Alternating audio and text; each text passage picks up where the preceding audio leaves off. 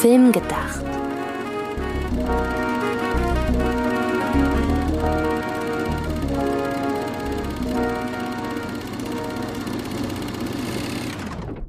Halli, hallo, liebe Zuhörerinnen und Zuhörer zur zweiten 2022er Ausgabe von Film gedacht. Es wäre so cool, wenn es die 22. Ausgabe wäre.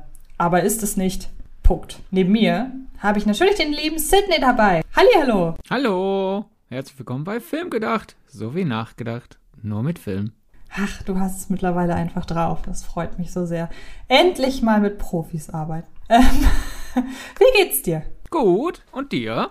Mir geht's auch gut. Ich habe äh, richtig Bock auf den Podcast heute und ähm, würde einfach sagen, wir starten direkt rein, indem wir sagen, was das Thema heute ist.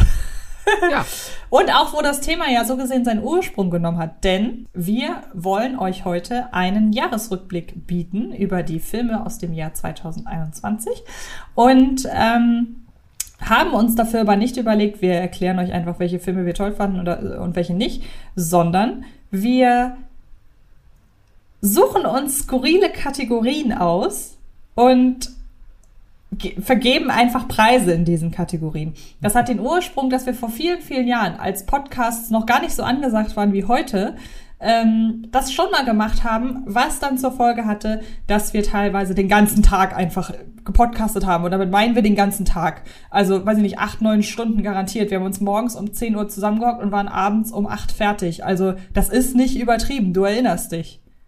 Ja, und äh, muss man nicht nochmal rauskehren. Nein. Und ich sag's aber auch nur deshalb, weil wir direkt sagen können, heute wird's anders. Denn äh, wir haben uns im Vorfeld über die Kategorien ausgetauscht und haben uns auch äh, ein zeitliches Limit gesetzt und das muss ich auch äh, einhalten und alles, was bis dahin passiert. Einhalten, aushalten. nicht überziehen. Genau, weil ich danach ein Meeting habe. Vielleicht habe ich dieses Meeting auch extra so gesetzt. Nein, habe ich tatsächlich nicht. Äh, wäre aber eine Idee gewesen. Und deshalb, deshalb sind, glaube ich, die Grenzen links und rechts gesetzt für diesen Podcast. Wir wünschen euch ganz viel Spaß bei einer Auflistung, wie gesagt, von Filmkategorien, die nicht alltäglich sind. Es ist so ein bisschen MTV Movie Award trifft Scream Award trifft. Ja ein paar normale Kategorien haben wir auch. Ein paar normale Kategorien, weil wir natürlich auch das Filmjahr einfach in seiner äh, Mannigfaltigkeit würdigen wollen. Und wir müssen ja die Wasser testen. Nachher sagen die Leute, macht noch verrücktere Kategorien und dann haben wir jetzt wenigstens noch Bereich, um uns zu steigern für nächstes Jahr. Ja. Wenn wir jetzt hingegen schon den bescheuertsten Quatsch rausgeholt hätten, du sagst, wäre das nicht möglich. Okay, dann würde ich sagen, starten wir mit einer Kategorie, die nicht besser passen könnte denn es ist der beste Vorspann oder der beste Abspann. Ich habe jetzt tatsächlich nur einen Vorspann gewählt. Auch wenn ich sagen muss, ich war da zweigeteilt, habe zwei in die engere Auswahl genommen, mich am Ende aber für einen entschieden. Ähm, jetzt fällt mir spontan auch gerade ein bester Abspann ein. Aber ich möchte euch auf die Folter spannen, deshalb darfst du anfangen. Ach so, na gut, okay. Mein bester Vorspann, Annette, das ja. Musical von den Sparks Brothers. Das mit einem Song eröffnet, der davon handelt, dass wir jetzt mal langsam anfangen wollen. Und währenddessen plätschert so der Vorspann rein. Und das ist erstens der beste Song in dem Film, So May mhm. We Start. Und äh, zweitens äh, hat der Song mir halt direkt äh, gesagt, was ich von dem Film zu erwarten habe und mich schön in die Stimmung reingehauen und äh, ja, mir direkt gute Laune verschafft. Ja, finde ich gut. Ich hätte den tatsächlich, aber jetzt, wo du es äh, so rekapitulierst, natürlich ist es mit der Vorspann, weil es, weil diese Szene stattfindet, während halt die Beteiligten des Films eingeblendet werden. Du hast also vollkommen ja. recht. Ich hätte ihn tatsächlich nicht so richtig als Vorspann gezählt, sondern habe da eher so die Sachen gezählt, die ähm, mit denen Filme einfach oder die halt wirklich wie ein Vorspann wirken. Das könnte man ja ohne die Titeleinblendung auch als Prolog bezeichnen. Aber ich lasse es absolut Klar. gelten. Also ich möchte jetzt hier nicht die Diskussion aufmachen. Es hat ja auch Vorspannfunktion, als dass die Leute ja auch außerhalb ihrer Rollen erstmal auftreten. Es ist quasi ein Curtain Call, nur am Anfang. Mhm. Genau.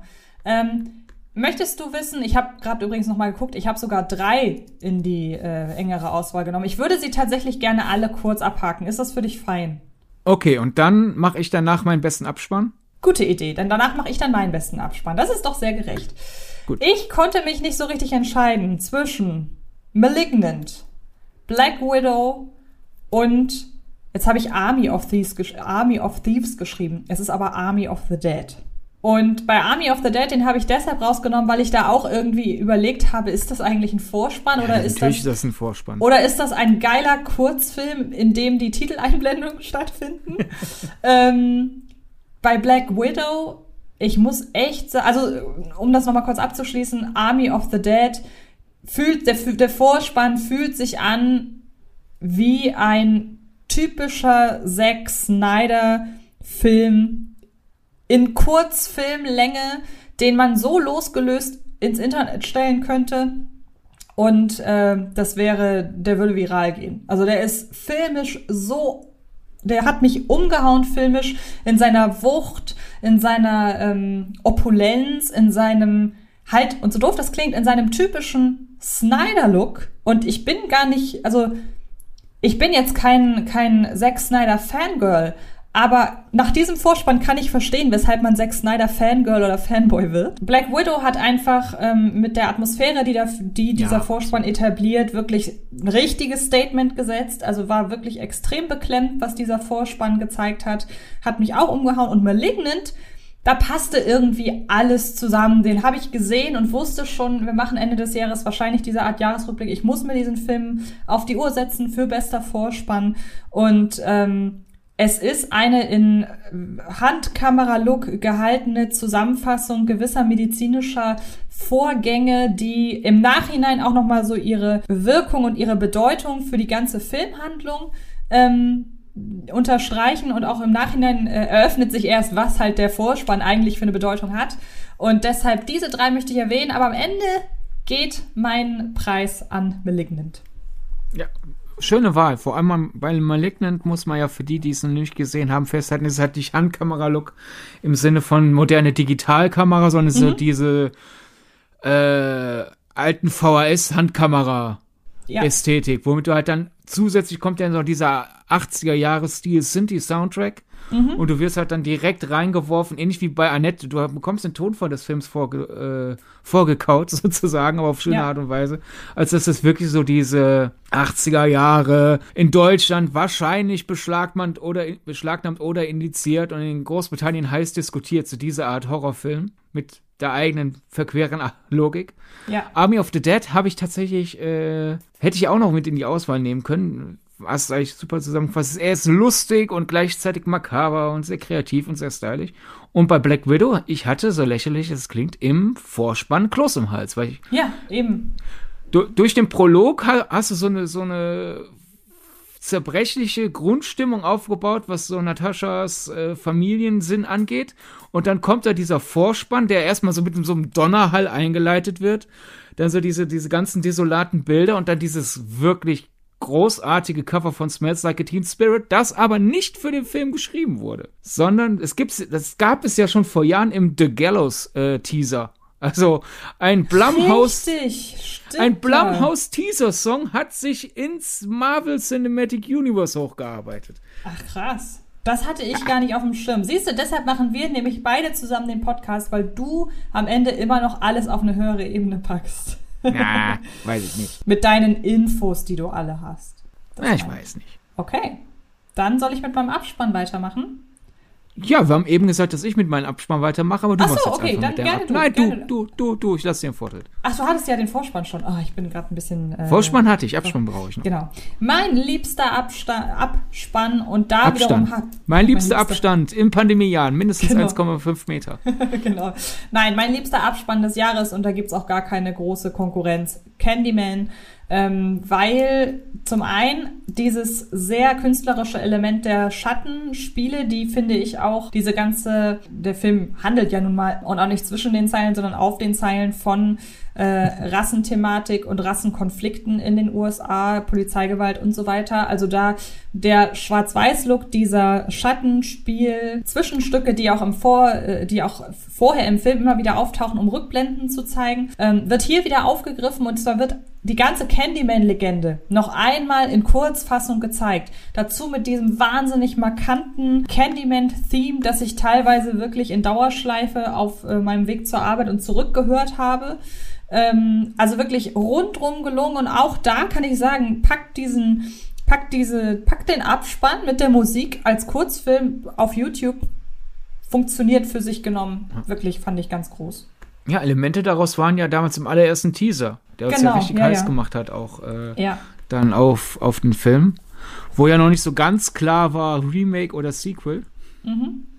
Und äh, ja, hat neugierig gemacht und dann hat letztendlich schön abgerundet. Tolle Wahl. Äh, ich bleib auch im Anführungszeichen Horror, mach's aber deutlich alberner. Der Abspann von Psycho Gorman. Oh, den habe ich nicht gesehen. Da musst du jetzt sehr, äh, sehr anschaulich beschreiben. Ja. Ja, du hast einen äh, sehr albernen Film über eine, ja, ich, ich glaube, man kann sie Göre nennen. Es ist ein ziemlich, ver, äh, ziemlich verzogenes äh, äh, Kind, das äh, zusammen mit ihrem Bruder Artefakt findet und bla bla bla bla bla. Letzten Endes kommt es dazu, dass diese Kinder, vor allem halt dieses Göre, dieses Gör von einem äh, jungen Mädchen, Macht über einen mächtigen Alienschurken hat, der eigentlich ein Killer schlechthin ist. Und du hast halt wirklich absoluten herrlichen Schwachsinn damit. Äh, und das wird alles dann sehr verkindlicht. Du hast wirklich quasi absolute Popcorn, äh, Kostüm, Splatter-Party, aber halt auf sehr kindischer Logik, weil letzten Endes ja unser Killer in der Hand eines jungen Mädchens ist. Und das bekommt dann recht, ich will nicht zu viel spoilern, der Film bekommt eine ziemlich augenzwinkert kitschige Schiene. Dann kommt aber der Abspann und der sagt, der zeigt dann quasi in sehr alberner äh, Logik, was die Konsequenzen des Films sind, die wir bis gerade hatten. Das heißt, der Film wird weiter er erzählt, während ein lustiger Song läuft. Und das ist so eine schöne Bild, äh, und Tonschere, äh, dass ich mich da ziemlich beömmelt habe. Ja, klingt gut. Und Werde ich deswegen mir bester Abspann. habe ich, ich habe äh, Psycho Gorman auch in, äh, ich weiß gar nicht, ob ich ihn in, in haptischer Form im Warenkorb habe bei Amazon oder ob ich ihn äh, mir gemerkt habe als Download bei iTunes. Eins von beiden. Ich habe den auf jeden Fall auf meiner Liste. Okay, wollen wir weitermachen? Ja, Fein. Möchtest du anfangen? Darf ich? mach du bitte. Okay, wir reden jetzt nämlich über den schlimmsten Jumpscare. Und als die, die gesagt hat, wir müssen durchpreschen, ohrfeige ich mich jetzt schon, dass ich schon wieder drei Filme habe. Es tut mir so leid. Aber auch ich fass, ich habe es ja durchaus geschafft, mich eben kurz zu fassen. Deshalb mache ich das jetzt auch. Denn ich wollte anhand meiner Auswahl mal zeigen, wie man Jumpscare auffassen kann. Ich habe nämlich einmal gar keine explizite Szene, sondern den Film im Gesamten in seiner Jumpscare-Qualität rausgesucht. Äh, Malasiana 32. Hast du, glaube ich, nicht gesehen, ne? Nee. war ein spanischer Gruselfilm, der einer der ersten war, die nach dem zweiten Lockdown, soweit ich weiß, wieder ins Kino kam. Ich habe den zu Hause geguckt. Es geht um eine spanische Familie, die ähm, in ein Wohnhaus zieht, in dem es aber spukt. Klingt nach Business as usual. Ähm, ist es zu weiten Teilen auch, aber durch die sehr intensive Art, wie hier Jumpscares inszeniert werden, die nicht so plump aufgelöst werden und die vom Timing her auch teilweise sehr smart sind, sodass man, dass der Schock entweder dann doch in der Szene gar nicht kommt, wo man ihn erwartet, oder erst zwei Sekunden später, sodass man auch als Jumpscare erfahrene Zuschauerin wirklich zusammenzuckt, muss ich einfach sagen, da passt Malasagna Malasagna, genau, ähm, vom Gesamt-Jumpscare-Konzept, den muss ich einfach in dieser Kategorie nennen, ohne eine Szene hervorzuheben. Dann habe ich eine Szene, die ist kein klassischer Jumpscare, aber trotzdem muss ich sie nennen. Denn sonst habe ich die Befürchtung, der Film wird nicht mehr genannt, weil mir keine andere Kategorie so richtig eingefallen ist, weil er auch kein Geheimtipp mehr ist. Ich rede nämlich von The Empty Man. Und es ist unfassbar wichtig, dass wir über The Empty Man sprechen Natürlich. in diesem Podcast. Ähm, diese Szene, in der die Hauptfigur plötzlich auf eine Gruppe von tanzenden Menschen trifft, in der, ja, er sieht von weitem eine Gruppe tanzender Menschen um ein Feuer herum und auf einmal fängt diese Gruppe von Menschen an, sich zu formieren, ihn im Dunkeln vermeintlich direkt anzugucken und jede seiner Bewegungen zu kopieren. Also jeden Schritt, wenn er einen Schritt zurückgeht, gehen die einen Schritt auf ihn äh, einen zu.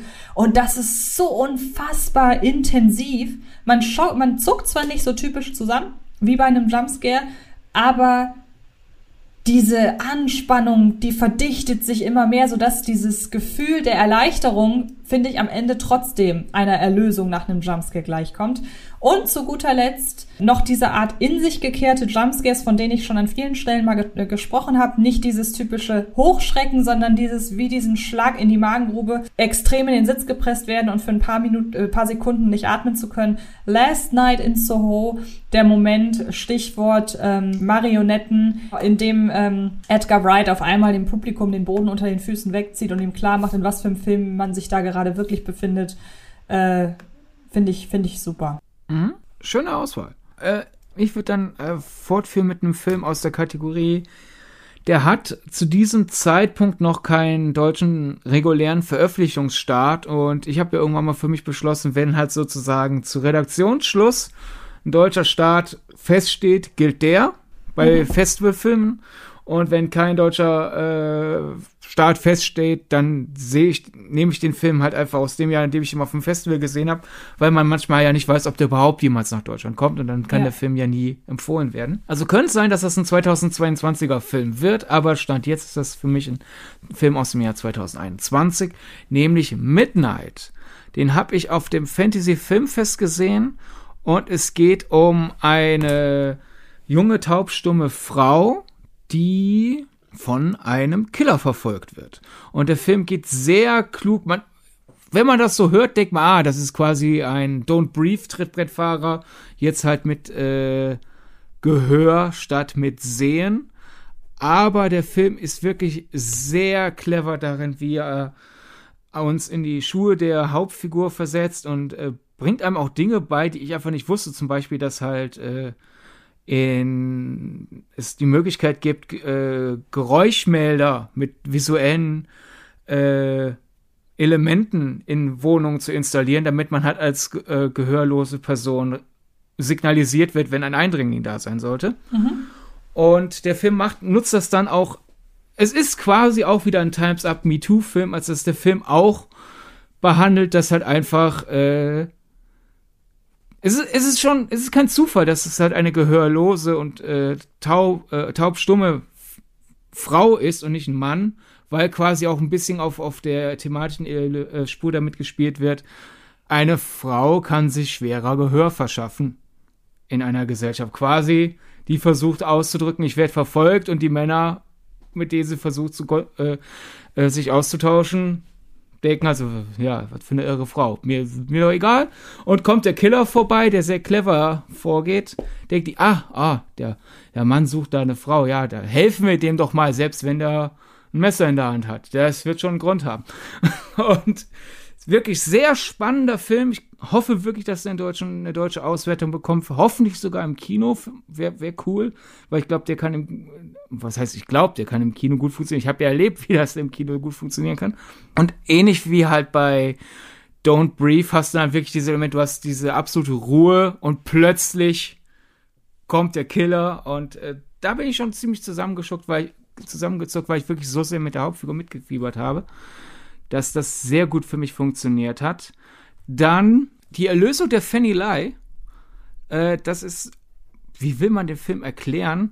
Es ist eine Art Historiendrama, Thriller, der mhm. auf einer Farm spielt, ein bisschen so erzählt wie ein Western, auch wenn er halt nicht in Western-Ästhetik gehalten ist.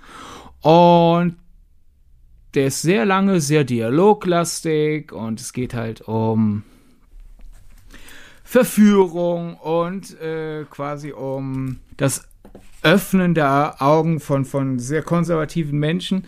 Und urplötzlich bricht Gewalt in diesen Film ein. Und das ist quasi dann halt ein Action-Jumpscare, sondern huch, okay, jetzt werden auf einmal Leute erschossen. Huch, äh, hab ich nicht kommen sehen.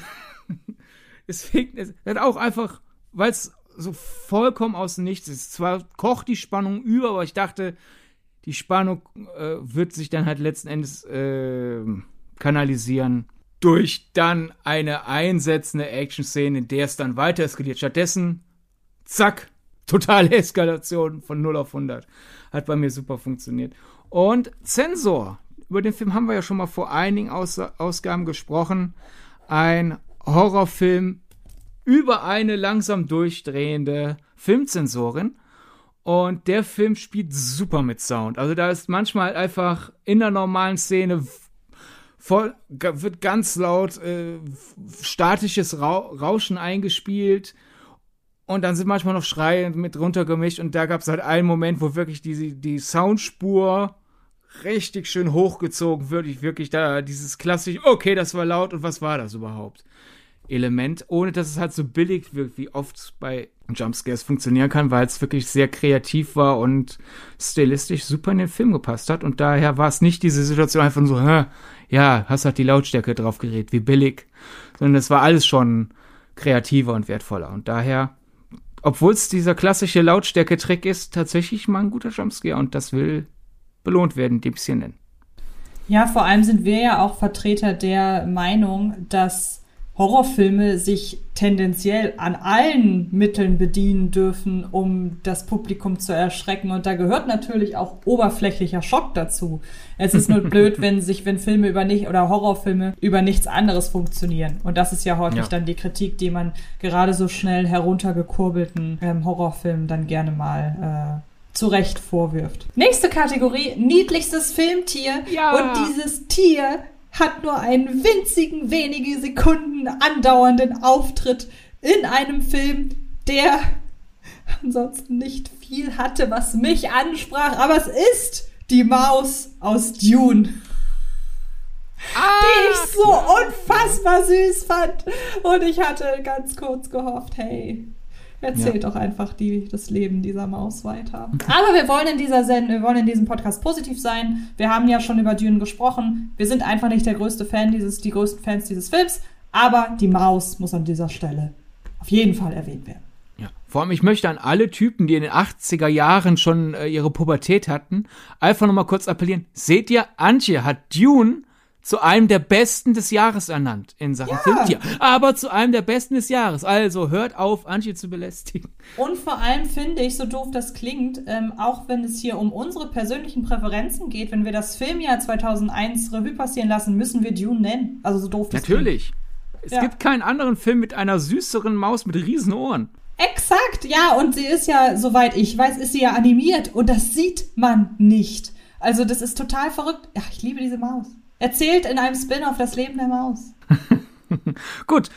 Ähm, mein niedlichstes Filmtier, wir haben auch schon mal darüber gesprochen, das Waschbär-Baby in Far From the Tree. Hatte ich tatsächlich auch auf der erweiterten Liste. ja, es ist einfach goldig. Also, äh, ich habe ja zur Interviewvorbereitung äh, den Film erstmal auf einem Screener sehen dürfen. Man könnte auch sagen müssen, jedenfalls, weil Leute, die in unserer Branche arbeiten, kennen das. Äh, das Bild war zugekleistert mit äh, Wasserzeichen. Mhm. Und dennoch hatte ich Tränen der ästhetischen Rührung in den Augen, weil ich dachte, ach, ist das schön. Und daher muss das hier genannt werden. Aber als Ehrennennung, es ist halt kein Tier in dem Sinne, aber es kommt Tier im Begriff vor, also könnte man es hier nennen, das Donald Duck Plüschtier in Luca. okay, ich, ähm, ja. du bist mir hoffentlich nicht böse, wenn ich das überhaupt nicht mehr erinnere, oder? Nee, bin dir nicht böse, aber das war halt wirklich so mal so, Donald! Mhm. In einem Pixar-Film! Donald ist kein Tier, aber es ist ja nicht Donald, sondern es ist ein Donald-Plüschtier. Also hat das hier ja wohl äh, berechtigtes Daseinsverhältnis gebumst, ich weiß nicht, Fall. wie Auf ja. jeden Fall. Und, um auch einen deutschen Film zu nennen, ist jetzt nicht ganz so niedlich wie die Maus aus Dune oder das Waschbärbaby aus Far From the Tree oder mich so glücklich machen wie das Donald Duck Plüschtier aus Luca. Aber niedlich plus Schauspieltalent kommen da zusammen und daher, wenn wir schon über Filmtiere reden, sollte er erwähnt werden, Ludwig in Kaiserschmarrn-Drama. Ja, auf jeden Fall und ich hoffe sehr, sehr stark, dass ähm, besagter Film, aus dem dieser Ludwig stammt, ähm, noch vielleicht das ein oder andere Mal auftaucht. Also bei mir tut er das. Deshalb. Äh, ja, dann musst du es ja nicht hoffen. Stimmt. dann weißt du es ja. Fällt ja. mir auch gerade auf, ja. Ja, um, um die ganze Freude kurz zu nichts zu machen, der Darsteller von Ludwig, also der Darsteller Hund, ist ja kurz vor der Filmveröffentlichung leider gestorben. Mhm. Daher einfach hier nochmal kurzer Tribut an einen sehr guten Hundedarsteller, denn wie der Darsteller von Ludwig dieser Hund ist unter Drogen darstellt, ist ja. zu köstlich. Und der ist halt einfach auch wirklich wahnsinnig süß. Also das ja. äh, also, Nicht das so süß wie Loki, Aber ja, ich wollte gerade sagen, es ist nämlich so blöd, das klingt auch gar nicht mein Typ Hund. Also bei Menschen habe ich das nicht, aber bei Hunden habe ich ein Beuteschema. das ist gar nicht mein Typ Hund eigentlich. Der ist mir viel zu wuschelig und viel zu massig. Also, du kennst die, die Leute da draußen kennen ja meinen Hund in der Regel und der ist. Ey, ja, also hast du Ludwig gerade fett genannt, der ist ziemlich schlank. Nein, ich meinte jetzt eher massig. Also Loki ist ja sehr, sehr windschnittig und hat auch eine ganz andere Art zu laufen als zum Beispiel Ludwig. Und trotzdem mag ich den wahnsinnig gerne. Also, ja. Ja, gute Wahl, gute Wahl. Finde ich schön, dass der genau. hier, dass der hier, ähm, dass der hier gefallen ist. Ja. Okay. Dann kommen wir von den Tieren zu den Menschen. Ja, du darfst anfangen. Okay. Ja, du hast vorgeschlagen, süßestes Liebespaar im Filmjahr 2021. Hab mich aber ein bisschen schwer getan, deswegen hatte ich vorgeschlagen, ob wir nicht irgendwie auch spannend, bestes oder irgendwas. Und mhm. ich hatte ursprünglich noch so in der Vorauswahl für Kategorien sinnliche Szene, weil eigentlich ist, in den letzten Monaten kam so ein bisschen die Beschwerde auf Filme seien heutzutage ja gar nicht mehr sinnlich sehe ich nicht. Deswegen hatte ich das so mit in die Kategorien, aber wir haben das dann jetzt aus Zeitgründen halt hier einfach bei Filmpaar reingepasst und äh, reingepackt und deswegen würde ich Malcolm und Marie aus Malcolm und Marie nennen, denn das ist kein Paar, mit dem ich tauschen wollen würde. Auf gar keinen Fall. Die sind ziemlich dysfunktional, aber sie sind halt sehr spannend zu beobachten und ich glaube, den wir sehen die in Milke, Malcolm und Marie in einem ihrer schlimmsten Abende Mhm. Und dennoch spüre ich da halt einfach dadurch, wie John David Washington und Zendaya die beiden spielen, warum da überhaupt eine Beziehung existiert. Man merkt selbst im Film ausgelebten Hass die ganze romantische Vorgeschichte, die die beiden haben. Und wenn die beiden zwischendurch versuchen, in ihrem Streit sich irgendwie sexuell wieder durch gegenseitiges Verwöhnen zu versöhnen, ist da halt wirklich so, so ein Prickeln auf der auf dem Bildschirm, der lief ja nicht im Kino, ich hätte gern gesagt auf der Leinwand, das wirklich überzeugend war. So nach dem Motto, wow, okay, zwischen den beiden knistert's. Und jetzt hingegen brennt wieder der Busch des Hasses zwischen den beiden. Das war spannend zu beobachten. Und daher so gesehen bestes Filmpaar das, was man im Film sieht, gibt halt einfach einen perfekten Einblick, auch wie das Paar ansonsten funktioniert. Also das ist halt nicht nur eine Moment, es ist halt nicht nur eine Momentaufnahme, sondern ja, man weiß, glaube ich, wie es bei den beiden zugeht, wenn die Türen, wenn die Kamera nicht an ist. Ähm, ja. Sehr, sehr schöne Wahl. Ich äh, habe wieder drei. Okay. So du leid. bist die mit dem Termin, nicht? Ich, ich weiß, ich weiß. Aber dadurch, dass wir die Kategorie so weit gefasst haben, ist mir ja noch aufgefallen, stimmt, es gab so viele Liebespaare, die alle anderen, die alle unterschiedliche Qualitäten haben. Deshalb habe ich mir bei sinnlichstes Liebespaar May und Nick, alias Rebecca Ferguson und Hugh Jackman in Reminiscence rausgepickt. Ah, ja, weil ähm, ja. Reminiscence ja im Grunde eine Art äh, Zug oder, oder dystopischer Thriller, der auf Film Noir-Elemente trifft, ist. Und die beiden spielen halt ein klassisches Film Noir.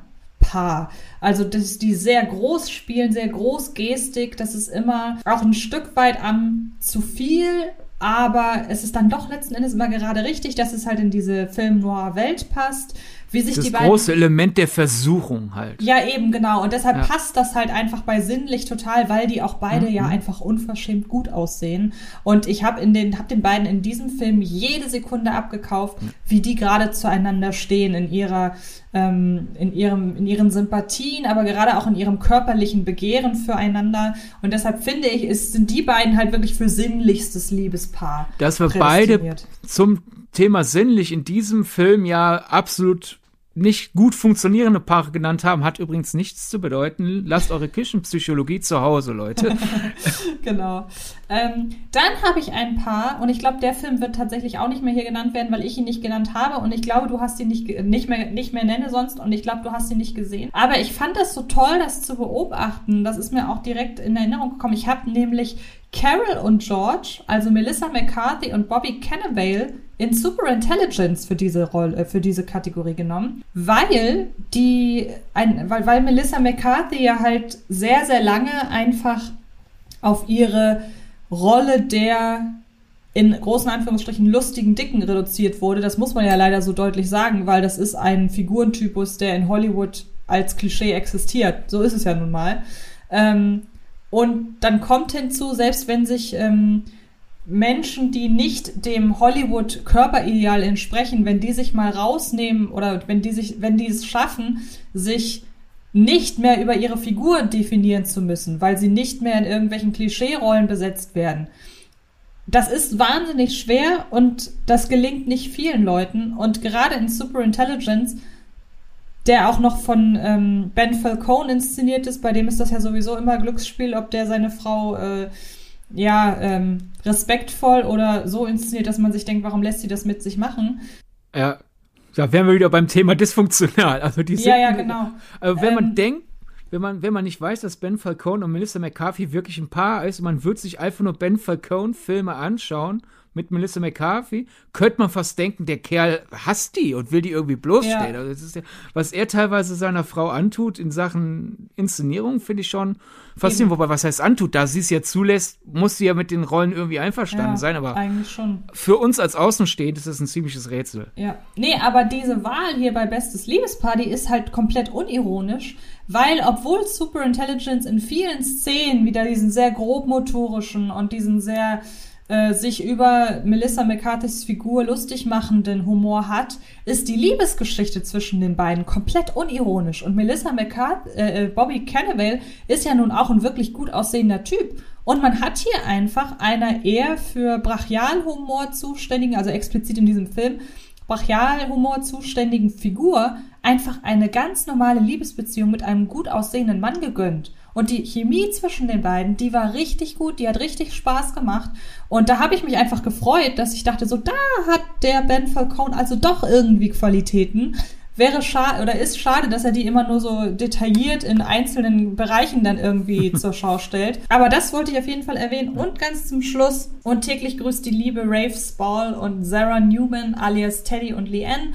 Der Film zeigt äh, in einer Fantasy-Rom-Com-Tradition äh, in Zeitraffer eine Beziehung, die über zehn Jahre gilt. Wir nehmen also in erster Linie die Tiefen wahr und wie ein Mann versucht, über, im Laufe der zehn Jahre seine sukzessive zerbrechende Ehe zu retten, aber es gibt keinen Moment, in dem man diesem wunderbar liebenswerten Pärchen nicht die Daumen drückt. Und das ist ja am Ende das, worum es in dieser Kategorie auch geht. Und wer den noch nicht gesehen hat, äh, unbedingt nachholen, ist mittlerweile auf VOD, DVD, Blu-ray, was auch immer erhältlich und macht sehr viel Spaß und ist ein, wie gesagt, ist ein ganz tolles, äh, süßes Liebespaar. Wo du vorhin von Minister McCarthy gesprochen hast und sie einfach mal einfach als Mensch voll, äh, voll nehmen und äh, mit, mit einem äh, Leinwandpartner dann halt äh, zusammen zu casten, fällt mir da noch der Vogel ein. Stimmt, da durfte sie ja in diesem Jahr, aber eben nicht unter der Regie von Bobby Cannavale Schauspielern. Äh, ben Falcone. Bobby Cannavale hat sie äh, ja, nicht. Äh, nicht unter der ja. Regie von Ben Falcone, ja. natürlich. Also in der Vogel ist äh, ist ja an der Seite von Chris O'Dowd und hier hätten wir auch wieder einen Fall. Der Film handelt halt von, von gestorbenes Kind trauendes Paar. Chris O'Dowd gibt sich ein bisschen stärker die Schuld daran, ist deswegen halt in Therapie, während äh, Melissa McCarthy zu Hause versucht, irgendwie noch über die Runden zu kommen, wobei sie halt auch ihre Trauer und ihre Wut kanalisiert in so einer Mikroobsession. Und äh, obwohl wir dieses Paar an einem absoluten Tiefpunkt äh, treffen, sehe, finde ich, sieht man total, warum sie einander lieben und gerade halt einfach nur Probleme haben. Und ich finde, man merkt an dem Film, viele haben dem Film vorgeworfen, äh, schau mal, der Film handelt quasi davon, dass, dass jemand äh, quasi depressiv ist und der Partner gibt dieser Person auch noch die Schuld. So, dann Motto, warum bist du depressiv? Nerv nicht da das viele meinen, scheint das eine legitime Meinung zu sein, äh, aber vom, von meinem Blickwinkel auf den Film aus war das eher, Melissa McCarthy weiß, dass sie Chris O'Dowd keine Schuld geben soll und mhm. darf. Und ihre rationale Seite tut's auch nicht, aber sie ist halt selber gerade auch in einem emotionalen Tief. Und wenn man in einem emotionalen Tief ist, tut man irrationale Dinge und deswegen gibt sie ihm die Schuld und der Film zeigt einfach nur, das ist Fakt. Es kann passieren, dass man jemandem die Schuld gibt, auch wenn man es nicht sollte. Ich finde, der Film verherrlicht diese gemeinere Seite an Melissa McCarthy nicht. Er schildert sie einfach nur und den fand ich super glaubwürdig. Ja, bin ich bei dir. Ich habe den, äh, ich, ich, mochte den auch. Ähm, das Einzige, der Film beginnt halt direkt mit einer Szene, in der ein wirklich hundsmiserabel äh, animierter Vogel durchs Bild fliegt. Und so blöd das klingt, aber wenn ein Film wirklich mit so einem Und selbst wenn es nur wenige Sekunden sind, aber wenn ein Film so anfängt, dann muss man sich erst wirklich darauf konzentrieren, okay, Moment mal, das ist wirklich nur ein kleines Element, macht er jetzt nicht so ein riesen Ding draus. Ähm, aber wie, wie, du sagst, ich mochte ja. den auch. Also, ich will aus dem jetzt auch kein vollkommen übersehenes Kleinod machen. Also der nee. hat manchmal halt auch so diese ab und zu aus dieser in der Inter ich finde die Interaktion zwischen den Figuren, wie sie miteinander reden, die finde ich super glaubwürdig. Aber in, aus dieser Glaubwürdigkeit stechen dann manchmal so Dialoge raus, die was von äh, Durchhaltekalendersprüchen haben und mhm. so. Deswegen ich will jetzt nicht sagen, äh, der Film ist ein Meisterwerk und alle waren un unnötig gemeint zu ihm, aber ich würde schon sagen, dass er besser, ich finde ihn besser, als er gemacht wurde. Aus ja, ich Grund. auch. Äh, übrigens wundert mich, dass du die beiden aus 16 Stunden Ewigkeit nicht drin hattest. Oder hattest du die vom letzten Jahr noch? Nee, die, die, die, äh, wir sehen die ja, also der Film, das ist ja jetzt so gesehen dann ja, wir, wir sehen die ja hauptsächlich als Freunde, die einander beschnuppern. Ja, gut. Deswegen habe ich die jetzt nicht als Paar abgespeichert. Nee, hast du recht, gebe ich dir recht. Ich meine, da ist ein romantisches Interesse drin, das ist ja auch Teil des, der Story, aber Lö der Löwenanteil dessen, was wir sehen, ist erstmal nur Freundschaft zwischen den beiden. Deswegen habe ich da gar nicht erst dran gedacht, überhaupt die beiden hier reinzupacken. Okay, next one beste Kamera. Wir lassen mal nach Tieren und Menschen, lassen wir jetzt quasi das lebende Element kurz raus und gehen auf die technische Seite. Und mal zu einer Kategorie, die auch äh, außerhalb dieses Podcasts Sinn macht. Ja, die auch normale Preisverleihungen haben. Antje, wie viele, wie viele Antworten hast du? Drei. ja, ähm, wie gesagt, du hast den Termin. Ja, ich nehme mal die äh, raus, den Preisträger bei mir, der am leichtesten zu erklären ist, äh, weil ich das da anhand eines Merkmals festmache. Ich fürchte, du hast ihn auch nicht gesehen. Äh, Cherry, das Ende aller Unschuld, der ähm, Russo Brothers Apple TV Plus Exklusivtitel mit Tom Holland hm. als Kriegsheimkehrer in der Hauptrolle. Das ist der Grund auch, dass ich den auch nicht gesehen habe, weil mhm. auf keinem meiner Endgeräte Apple TV Plus läuft. Ja, also auch weiß. nicht im Sinne von, ist es nicht vorinstalliert, sondern ich könnte das dann ja auch über den Desktop machen. Wenn ich, mich versuch, wenn ich versuche, auf dem Desktop äh, Apple TV Plus anzusteuern, ich kann, ich komme bis zur Anmeldung, bis zu dem Schritt, wo es heißt, ja, hier, und jetzt bitte Apple ID eingeben. Ich so, ich habe keine. Gut, dann mache ich eine. Dann irgendwie eine machen und dann aber ja, jetzt hinterlegen Sie bitte das. Ich so, hä? Also, irgendwie will Apple beim, Apple will nicht, dass ich ihre Sachen gucke. Selber schuld. Ja, stimmt. Deshalb versuche ich dir das halbwegs plastisch zu erklären. Es ist einfach so, und das kann man dem Film auch zum Vorwurf machen und letzten Endes scheitert er auch qualitativ im Großen und Ganzen an seinem, an den Dimensionen, die die Russo Brothers hier ähm, sich vornehmen. Der Film spielt halt oder reißt halt ganz viele verschiedene Zeitebenen an und versucht ganz, ganz viel auf einmal zu sein. Also man kann da wirklich diesen typischen Begriff, die haben sich verhoben, den kann man hier halt wirklich sehr, sehr gut anwenden. Aber was in Cherry total funktioniert, ist, dass sich die Kameraarbeit die ganze Zeit genau dem anpasst, was wir sehen. Und das finde ich deshalb so spannend, weil man das Gefühl hat, hier waren ganz, ganz viele unterschiedliche Kameraleute für diesen Film zuständig. Stattdessen ist hier aber ein Mensch in der Lage, sich auf die verschiedenen Gegebenheiten und Zeiten und Schwerpunkte und so weiter einzustellen. Und das finde ich ist mal, abgesehen von welche Bilder sehen am schönsten aus, einfach ähm, erwähnenswert. Ich suche an dieser Stelle gerade noch mal schnell, wer die Kamera gemacht hat, um das einzuordnen. Das ist nämlich Newton Thomas Seigel und der hat unter anderem auch Drive gefilmt, ist also überhaupt kein Unbekannter. Daher das einmal. Ich hoffe, du konntest äh, nachvollziehen, wo diese Platzierung herrührt. Dann habe ich einen Film und ich glaube, den hast du leider auch noch nicht gesehen. Es sei denn, du hast mir nicht erzählt, dass du ihn nachgeholt hast.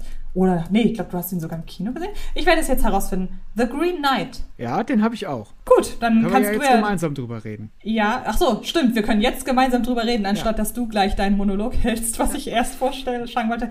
Kamera geführt von Andrew Palermo. Und einfach wirklich, also das, was viele über Dune gesagt haben, sehe ich halt so, also sehe ich zum Teil auch in Dune. Der ist ja visuell wirklich herausragend.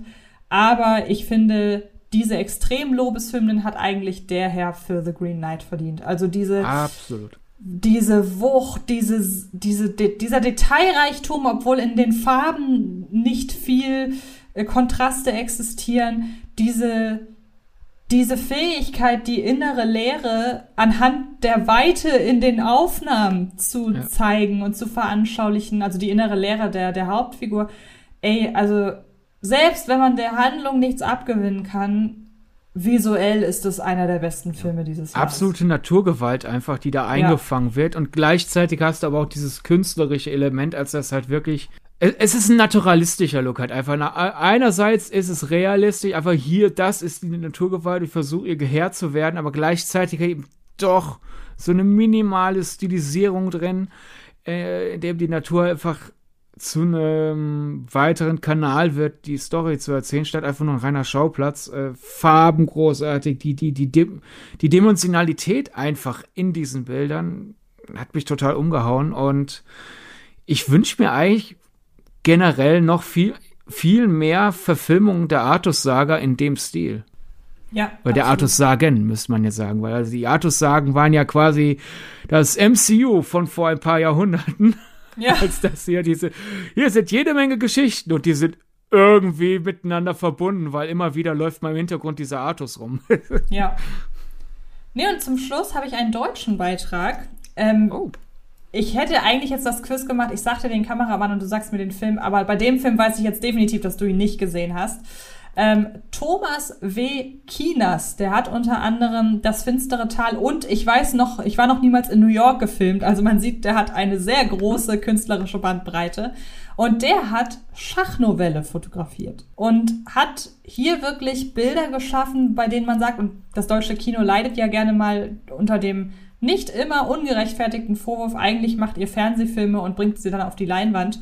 Das kann man Schachnovelle überhaupt nicht vorwerfen. Der hat absolute Kinoausmaße und es gelingt dem Kameramann halt wirklich, dieses sehr beengte Setting eines Mannes, der Wochen, wenn nicht gar monatelang eingesperrt ist, wirklich diese, diese, ähm, wie ist nochmal der Fachbegriff für Platzangst? Klaustrophobie? Klaustrophobie. Also diese also meinst Klaust du halt wirklich Platzangst oder meinst du das, was Leute unter Platzangst verstehen? Das, was Leute unter Platzangst verstehen. Also ja, dann Klaustrophobie, Klaus weil ich Eigentlich weiß, ist Platzangst ja die, die Angst, Angst vor, vor großen Plätzen. Plätzen. Ja, ja, ich weiß. Ja. Nee, also diese klaustrophobische Stimmung, ähm, er ist immer ganz, ganz nah dran an Oliver Masucci und ähm, schafft das einfach trotz dieser qualitativ sehr großen und kinotauglichen Bilder eben jene ähm, äh, jetzt habe ich das Wort schon wieder vergessen, klaustrophobische Stimmung halt total hervorzuheben, ohne da irgendwie zu sagen, also ohne sich irgendwie mit, mit äh, Kompromissen zu Frieden zu geben. Wirklich, weil ich glaube auch, dass in diesem Podcast nicht so viele deutsche Titel dieses Mal auftreten werden, ähm, muss ich den auf jeden Fall erwähnen. Also der sieht aus wie internationales Kino, der Film. Gut, gut, dann werfe ich noch hinterher Ruben Impens für Titan. Mhm, mhm, ja, sehr gute Wahl einfach die Farben wieder. Also manchmal, manchmal, manchmal sitzt die Kamerabewegung oder es ist die Bildtiefe oder die Position und andere Mal ist das Tolle halt einfach die Farben und in ja. Titan sitzt die Farben. Und man muss ja auch da sagen, das geht ja fast schon wieder so ein bisschen in Richtung Cherry, weil man ja auch da zwei grundverschiedene äh, visuelle Spielarten irgendwie ja. in einem Film hat, von einer Person fotografiert. Ja, dann Joshua James Richards für Nomadland. Mhm, gute Wahl. War ja Wahl in den USA im Vorjahr. Deswegen ist der Oscar ja schon vergeben. Aber bei uns startete er erst dieses Jahr und äh, wirklich einfach, ja gut, es ist halt ein Chloe Zhao-Film. Natürlich sieht ja. er toll aus. und natürlich sieht er gut aus, kann man auch immer über Wes Anderson-Filme sagen. Und Stimmt. daher gilt das auch für The French Dispatch und Robert Yeoman, wie er hier diese Mischung aus, äh, ja, gut, einerseits hat den Wes Anderson Puppenhaus-Stil, aber auch so diese äh, ja, New Yorker Illustrationen umsetzen in äh, Realfilm. Diese Ästhetik sieht einfach klasse aus, der Film. Und daher wollte ich ihn hier, hier erwähnt wissen. Ja, kann ich voll verstehen. Wäre übrigens auch The Fringe Dispatch wäre ein guter Kandidat auch für die nächste Kategorie. Da habe ich ihn zwar nicht gewählt, aber auch die Kostüme fügen sich natürlich perfekt in diesen Wes Anderson Puppenhaus Kosmos ein. Ähm, ich habe ihn trotzdem nicht genannt. Ich habe da Cruella genommen. Und ja, ähm, im Grunde eigentlich im Alleingang wegen des Kleides äh, von den Motten. Ich muss sagen, Also so eine großartige Szene und ich weiß, du magst den Film längst nicht so gerne wie ich, aber du wirst mir zustimmen, diese Kleidszene, die ist einfach atemberaubend. Und es ist mir letzten Endes der andere Film, äh, der, der, die restlichen Kostüme des Films, die könnten, die könnten in, in, in äh, Kartoffelsäcken rumlaufen. Allein für diese Szene muss ich den hier nennen. Ich finde das beste Kostüm in Cruella ist das Müllkleid. Das kommt noch dazu, stimmt, das ist auch noch wirklich sehr gut. Aber wer den Film nicht gesehen hat, es gibt ein Kleid, das letzten Endes, äh, es wird von Motten zerfressen und in dem Moment, als man, ähm, man, man realisiert es erst als das Kleid, das halt erst aussieht wie ein sehr exzentrisch designtes Kleid. Erst danach realisiert man, oh, das ist kein exzentrisch designtes Kleid, das sind Motten. ja, wir haben die Kategorie gegeben, beste Kostüm oder bestes Outfit, weil wir quasi, um ein bisschen den eigenen Touch zu geben, jetzt nicht zwingend die besten Kostüme insgesamt im Oscar-Sinne, sondern teilweise auch einfach so der eine Look. Und äh, das ist hier äh, ganz knapp gescheitert am Sieg schlechthin. Die flauschigen, super mega Flauschpullis, die Jodie Comer in Free Guy trägt. Ich will eine Free Guy Pulli Kollektion. Die sehen so flauschig und so warm und so kuschelig aus. Ich will diese Pullis. Finde ich gut.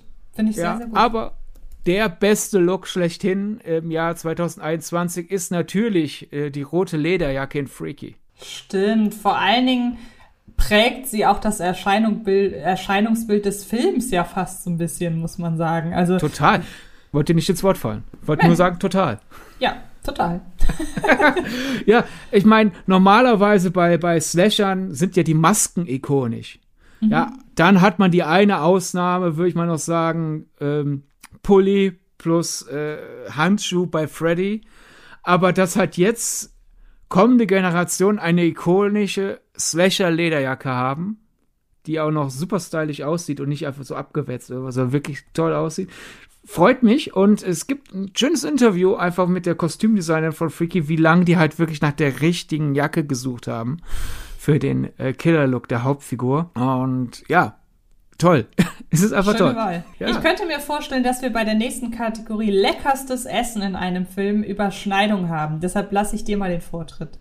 Ja, ich glaube nicht, weil den Film habe ich dir mehrfach empfohlen Oh. Und du immer so, ja, ich will Ach den so. sehen. Ja, aber ich konnte aber, bisher nicht. Gut, ich weiß. Mhm. Äh, der ist noch nicht auf Blu-ray raus. Ich so, ja, der läuft aber noch im Kino. Ja, aber bei uns ja. lief der nicht. Was soll ich denn machen? Warum lief der bei euch nicht? Ihr das seid weiß aber, ich nicht. Das, du wohnst in Hamburg. Das ist eine große Stadt, soweit ich weiß. Da hast du recht, ja. Ja, es ist die im Original titelgebende Ess, äh, Speise aus à la carte. Denn im Original äh, heißt ja quasi übersetzt Köstlichkeit. Und in à la carte kommt halt eine Köstlichkeit namens Köstlichkeit vor.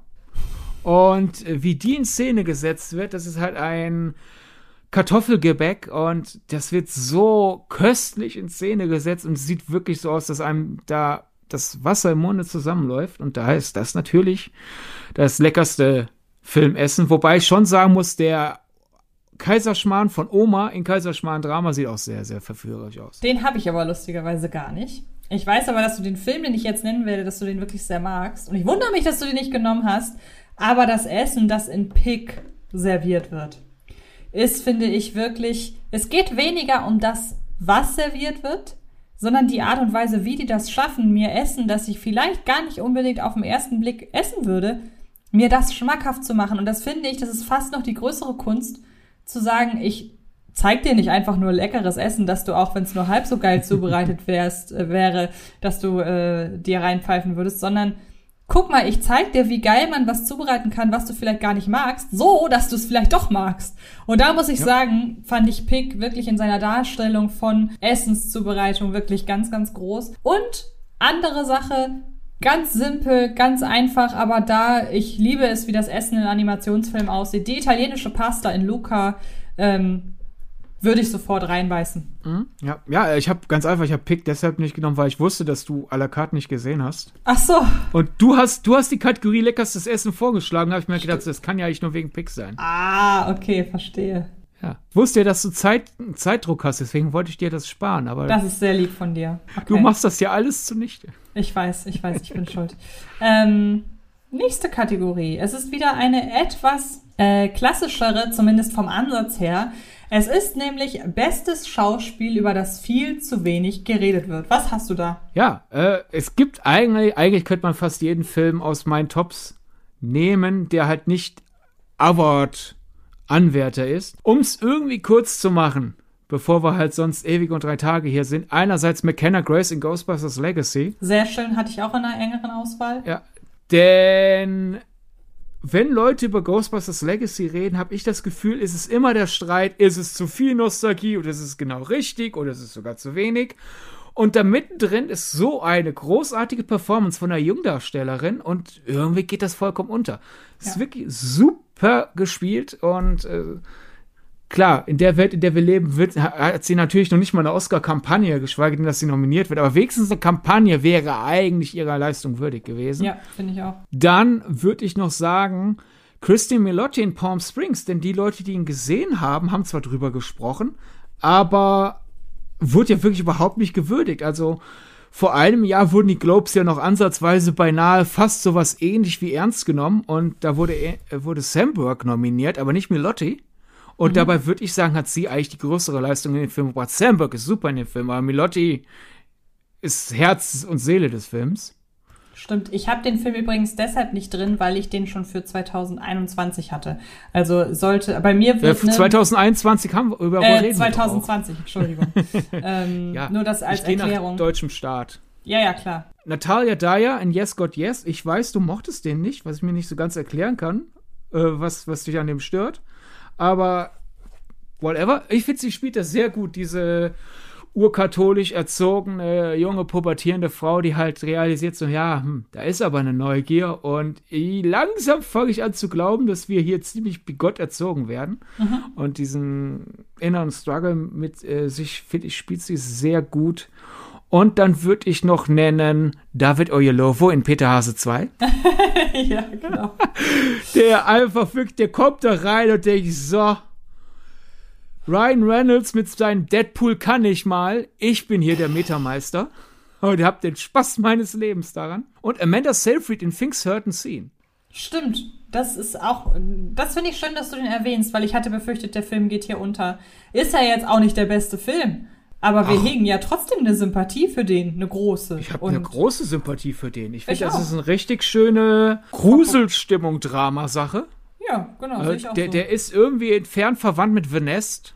Mhm. So, halt so in der, der, etwas reißerischen Mystery, ähm, ja. 90er Jahre Mystery-Stimmung, so im Zuge von The Sixth Sense, wobei The Sixth Sense war 2000, aber es gab ja so ein, es gab ja in den 90ern schon irgendwie so eine Tendenz zu diesen mit B-Movie-Anleihen versehenen Mystery-Gruselfilm. So möchte ich es ja, mal genau. diplomatisch ausdrücken. Ja, und, und sie spielt da so überzeugend, finde ich. Also sie, auch sie, sie sorgt dafür, dass dieser tonale Akt, den der Film äh, zu vollführen versucht, dank ihr funktioniert das, finde ich. Ja, sehe ich auch so. Schöne Wahl. Und daher hätte sie dafür mehr Lob verdient gehabt. Da, das, daher passt die hier so gut in diese Kategorien, weil das sind jetzt keine Leistung, die ich sagen würde, die müssen wir nachher bei den richtigen, Anführungszeichen, mhm. Schauspielkategorien nennen. Aber halt so nach Motto, guck mal, was da geleistet wurde und keiner redet drüber, ja. ist das hier genau richtig angebracht, finde ich. Stimmt. Nee, sehr schöne Wahl. Ich äh, werfe eine Schauspielleistung in die Runde und die hat ein Gespräch zwischen uns gestern, äh, die hat quasi dafür, das hat quasi dafür gesorgt, dass ich das jetzt hier nenne. Sebastian Betzel in Kaiserschmarrn-Drama. Ah, Denn ja. im Grunde wird die ganze Eberhofer-Reihe ja einfach im Gesamten betrachtet und man weiß, die haben halt ihren Charme und wer sich das mal angeguckt hat, du hast es ja zwischen den Feiertagen gemacht, der weiß, aber egal wie sehr man sich dagegen sträubt, das hast du ja noch nicht mal gemacht, aber egal wie sehr man sich dagegen sträubt, irgendwann kriegt einen halt diese Atmosphäre und auch das Spiel sämtlicher Haupt- und Nebenfiguren. Und man muss ganz ehrlich sagen, was Bernd Stromberg für Christoph Maria Herbst war, ist Franz Eberhofer für Sebastian Betzel. Das passt einfach wie die Faust aufs Auge.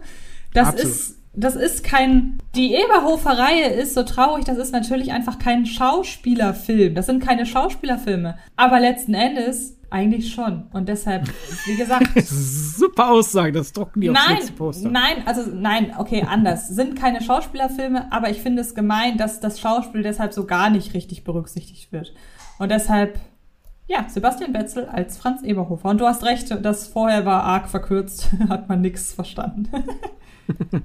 du meinst halt quasi, es sind jetzt keine Filme, wo man als Schauspielerin oder Schauspieler einen Clip rausnimmt und sagt, hier, liebe Academy ja. oder lieber Deutsche Filmakademie, eher genau. statt Academy, nehmt mich ernst, weil das alles mit so einer Selbstverständlichkeit einfach, die Filme werden wahrgenommen als Tonalitätsfilme. Ja, genau. ist hier ja. halt diese Schmunzelkrimi-Stimmung, aber in besonders gut und niemand realisiert, ja, warum funktioniert das? Das mhm. ist nicht nur das Skript, sondern das sind auch die Leute, die halt dafür sorgen, dass man das denn abkauft. Ja. Und daher sind es keine Schauspielerfilme, aber doch Schauspielerfilme. Und es ist ja auch nicht nur Sebastian Betzel, das sind ja auch die anderen. Muss man ja klar sagen. Ja, aber ich glaube wirklich, dass Betzel da äh, eines der Geheimnisse ist, warum das auch außerhalb Bayerns ja. funktioniert, weil man kennt das ja auch aus dem Fernsehen. Es gibt ja an sich diese Grundidee, es ist urgemütlich, aber ein bisschen skurril. Da gibt es ja also nimm einen Stein und werf damit auf eine Fernsehzeitung, du wirst einen von diesen Krimis treffen. Mhm. Und äh, das kann teilweise für Leute, je, vor allem je, Nord, je mehr sie aus dem Norden kommen, befremdlich wirken. Aber ich finde, obwohl es ja ein Bayer, eine bayerische Figur ist, mit viel urbayerischen Dorf-Attributen, äh, Sebastian Betzel guckt halt als Franz Eberhofer so dösbaddelig. Es ist dösbaddelig und das ist ja überhaupt keine bayerische Eigenschaft, aber der ist irgendwie so, der ist so dösbaddelig, wie du als verpeilter Bayer gucken kannst und ich glaube, das macht's dann aus, weil dann hast du den Norden und den Süden vereint harmonisch und daher kann auch ich als jemand aus dem Westen mir das angucken und denken, ah, ja, ja sympathisch. Mhm. Ja, hast du recht. Ha, ich habe den Oberhofer, Oberhofer-Code geknackt. Ja, genau. Ähm, Okay, nächste Kategorie direkt von den bayerischen Schmunzelkrimis hin zur traurigsten Filmszene. Und ähm, fang mal an. Ich muss mich auf meine erst vorbereiten. Ich wollte gerade dir vorschlagen, dass du anfängst. Okay, dann fange ich an. Es ist eine Szene. Irgendwie bin ich erst gar nicht so richtig darüber gestolpert. Ich musste meine Filme, die ich geguckt habe im Jahr, wirklich rauf und runter angucken. Und dann fiel mir ein, ja, verdammt, das, das ist sie mit großem Abstand. Und allein schon deshalb, weil ich, als diese Szene kam, den Film ausmachen musste, um erstmal mich, um erstmal fertig zu heulen. So doof das klingt. Und es ist das Ende der Eröffnungsszene von Pieces of a Woman. Oh ja. In der man, also ich weiß nicht, wie lang die Szene geht, 15 Minuten vielleicht so in den Dreh, in der man Vanessa Kirby dabei sieht, in sehr intimen und sehr authentischen Aufnahmen, wie sie gerade ein Kind gebärt. Wir nehmen den ganzen anstrengenden Prozess, den, äh, der mit einer Geburt verbunden ist, in dem wir hautnah war, auf der einen Seite diese Schmerzen, diese unerträglichen, aber auch die Verbindung zwischen Vanessa Kirby und ihrem Filmehemann. Ja, und dann handelt der Film aber nun mal davon, wie eine Frau damit klarkommt, deren Kind die Geburt nicht überlebt. Und auf einmal ist diese ganze Anspannung, die in den ersten 15 Minuten da ist, die ist für einen kurzen Moment weg, weil dieser körperliche Schmerz, der die ganze Zeit so in den Mittelpunkt gerückt wird, der ist weg, weil das Kind ist auf der Welt. Und plötzlich ist der Schmerz viel, viel größer als der körperliche, den wir vorher gesehen haben.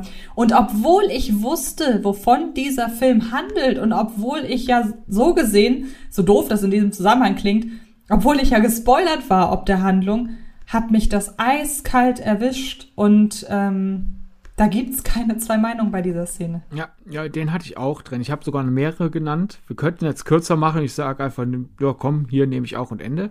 ähm, aber vor allem dadurch, dass sie auch so, also so ein minutiös orchestrierter One-Shot ist. Ja. Einerseits wird halt wirklich damit diese, diese körperliche und emotionale Belastung klar gemacht, die generell schon mit der Schwangerschaft da einherkäme. Äh, dann aber auch einfach, wir sehen diese ganzen kleinen Entscheidungen, die dann für den Rest des Lebens halt die beiden Hauptfiguren verfolgen werden, dieses Hätte das Kind geschafft, wenn ich schneller mhm. das Handy gefunden hätte. Oder ich früher zugestimmt hätte, wir fahren los, statt es zu Hause zu versuchen und so ja. weiter. So dieses, das sind viele Kleinigkeiten und es ist eigentlich nicht richtig, dass diese Figuren darüber nachdenken. Man muss einfach ja. sagen, es ist eine Tragödie, fertig. Aber wir wissen genau, ja. Das, was wir da in den ersten Minuten im, als One-Shot sehen, läuft all, im Hintergrund in den Köpfen dieser beiden Figuren noch für viele, viele Jahre. Und ich glaube, das sorgt dann auch nochmal dafür, dass er wirklich so zermürbend ist. Ja, also ist das auch ja. deine Szene? Ja. Ach so, okay. Gut, ja. nein, weil du dachtest, ich könnte einfach sagen, das nehme ich auch und Ende. Deshalb dachte ich. Nee, äh, nee ich wollte sagen, ich hab's die auch und ich könnte sagen Ende und dann kommen wir ah, weiter. Okay, verstehe. Aber ich dachte, es hat doch einen Mehrwert, wenn man noch ausführt. Ja, finde ich cool, dass wir da wieder mal einer Meinung sind. Also waren wir auch schon bei beste Kamera, was The Green Knight angeht, aber ja. Also ich meine, dass wir beide, dass unser erster Impuls das gleiche war, zu wählen. Ja. Wir sind ja auch zum Beispiel bei Sebastian Betzel einer Meinung, aber das war ja meine Wahl und nicht deine. Du verstehst. so, kommen wir zu einer Kategorie, bei der ich mich richtig schwer getan habe, weil dadurch, dass ich dieses Jahr eigentlich so wenig Filme geguckt habe, fand ich es relativ schwer, da wirklich einen geheimsten Geheimtipp rauszusuchen, weil selbst ein The Empty Man oder ein Barb in Star also dadurch, dass wir schon so oft über die Filme geredet haben, sind die mittlerweile in meiner Wahrnehmung gar keine Geheimtipps mehr. Deshalb habe ich einen Film genommen, der wird dich jetzt auch überraschen. Aber ich finde es total schade, dass der so wenig Aufmerksamkeit bekommen hat. Und ich glaube, viele wissen gar nicht, dass der existiert. Und gerade für Leute, die Kinder haben, möchte ich doch an dieser Stelle mal nahelegen, guckt euch doch mal Spirit frei und ungezähmt an. Denn ja, es ist ein Pferdefilm, hat aber nichts damit zu tun, es ist einfach wirklich eine sehr schöne, weitergedachte Form der Spirit-Filme, Schrägstrich Serien. Das Ganze hat ja mal als Zeichentrick DreamWorks Animation äh, äh, Film angefangen, ist dann irgendwann zur Serie geworden. Ich glaube, es gibt sogar mehrere und ist halt wirklich eine sehr, sehr große äh, Franchise mit Merchandise bis zum Himmel und solche Sachen. Und dann kam halt dieser Film und ich wusste, ah, okay, ja, Jetzt braucht die Serie, die dem Ganzen, äh, die, zu der sich der Film entwickelt hat, braucht offenbar jetzt auch noch eine Verfilmung. Und dann gucke ich die und denke so, hey, der ist ja richtig schön, der sieht gut aus, der hat eine schöne, ähm, altersgerechte Handlung, so für ja, Kids zwischen 8 und 12, würde ich mal sagen, ist eine schöne Abenteuergeschichte. Ich weiß nicht, was ich noch zu sagen soll. Es ist wirklich ein absolut runder, spannender, teilweise lustiger, gut animierter, gut aussehender und in einer sehr, sehr schönen Welt spielender Animationsfilm. Und ich würde behaupten, das ist wahrscheinlich mit einer der Animationsfilme, von dem in diesem Jahr die wenigsten Leute Notiz genommen haben. Also sowas wie äh, die Mitchells gegen die Maschinen oder auch natürlich Disney Pixar. Da weiß man so grob, dass die gestartet sind. Aber wer hat denn von Spirit Notiz genommen, wer nicht gerade äh, Spirit Hardcore-Fans äh, bei sich zu Hause sitzen hat? Deshalb dachte ich, wäre eine ganz gute Möglichkeit, den Film hier einfach auch mal zu erwähnen. Ja, schön. Ja, mein, ich weiß, dass du meinen Geheimtipp nicht gesehen hast. Ah, okay. Was mich sehr frustriert hat, denn ich habe die dem mehrfach empfohlen. Und du hast mehrfach gesagt, ja, ja, ja, ja, komme ich noch zu.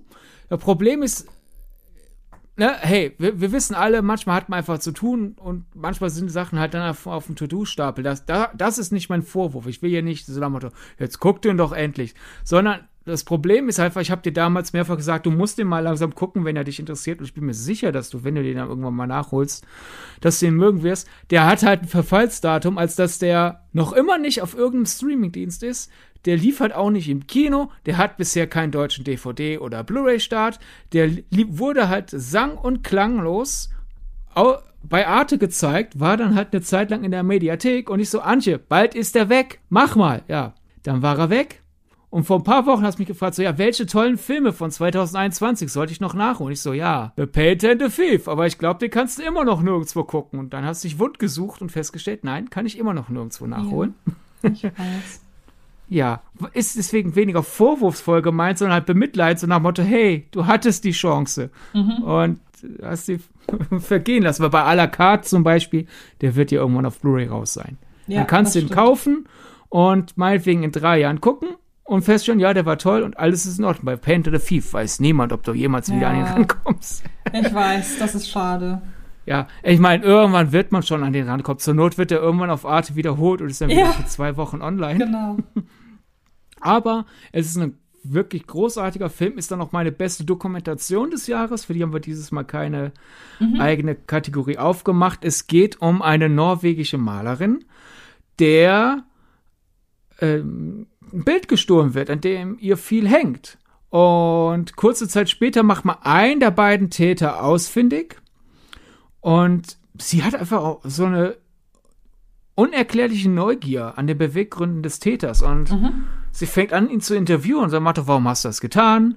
Und äh, was soll das alles? Und wo ist mein Bild? Und wie geht's dir eigentlich? Und warum hast du das getan? Und warum geht's dir so schlecht? Kann ich dir nicht helfen? Warum hast du das getan? und auf einmal entwickelt sich da so eine seltsame Freundschaft, mit der einer, auf der einerseits halt wirklich dieser Vorwurf lastet die ganze Zeit, aber andererseits hätte er das nicht getan, hätte die sich auch nie kennengelernt. Du hast da wirklich so eine super komplizierte Beziehung zwischen den beiden. Und er inspiriert sie zu neuen Bildern, sie inspiriert ihn dazu, sein Leben rumzukriegen, aber er ist halt in, in sehr prekären Verhältnissen aufgewachsen, hatte nie gute Vorbilder und deswegen ist die ganze Zeit äh, diese, diese Sorge im Raum, dass er wieder abrutscht. Und dann dafür, obwohl das eine Dokumentation ist, ist der Film wirklich sehr kreativ strukturiert. Es hat nicht einfach frühester Zeitpunkt, spätester Zeitpunkt, sondern es hat teilweise was von Oceans 11 irgendwie, so dieses, man denkt, man weiß was und auf einmal kommt da aber mal mitten in der Dokumentation Rückblende. Übrigens, was wir euch bisher nicht erzählt haben. Und das wirft alles nochmal so ein bisschen auf den Kopf. Und ja, super emotional, hat mich sehr viel zum Nachdenken bewegt. Einfach als, Stru als Werk der Erzählstruktur faszinierend. Super Film und ja, wenn ihr das jetzt hört und sagt, ja, toll, ich kann den dann jetzt auch nicht nachholen, ich habe damals mehrfach über den getwittert und daher jetzt super subtile Werbung für unsere Social Media Kanäle, Antje, damit euch solche Tipps das nächste Mal nicht entgehen.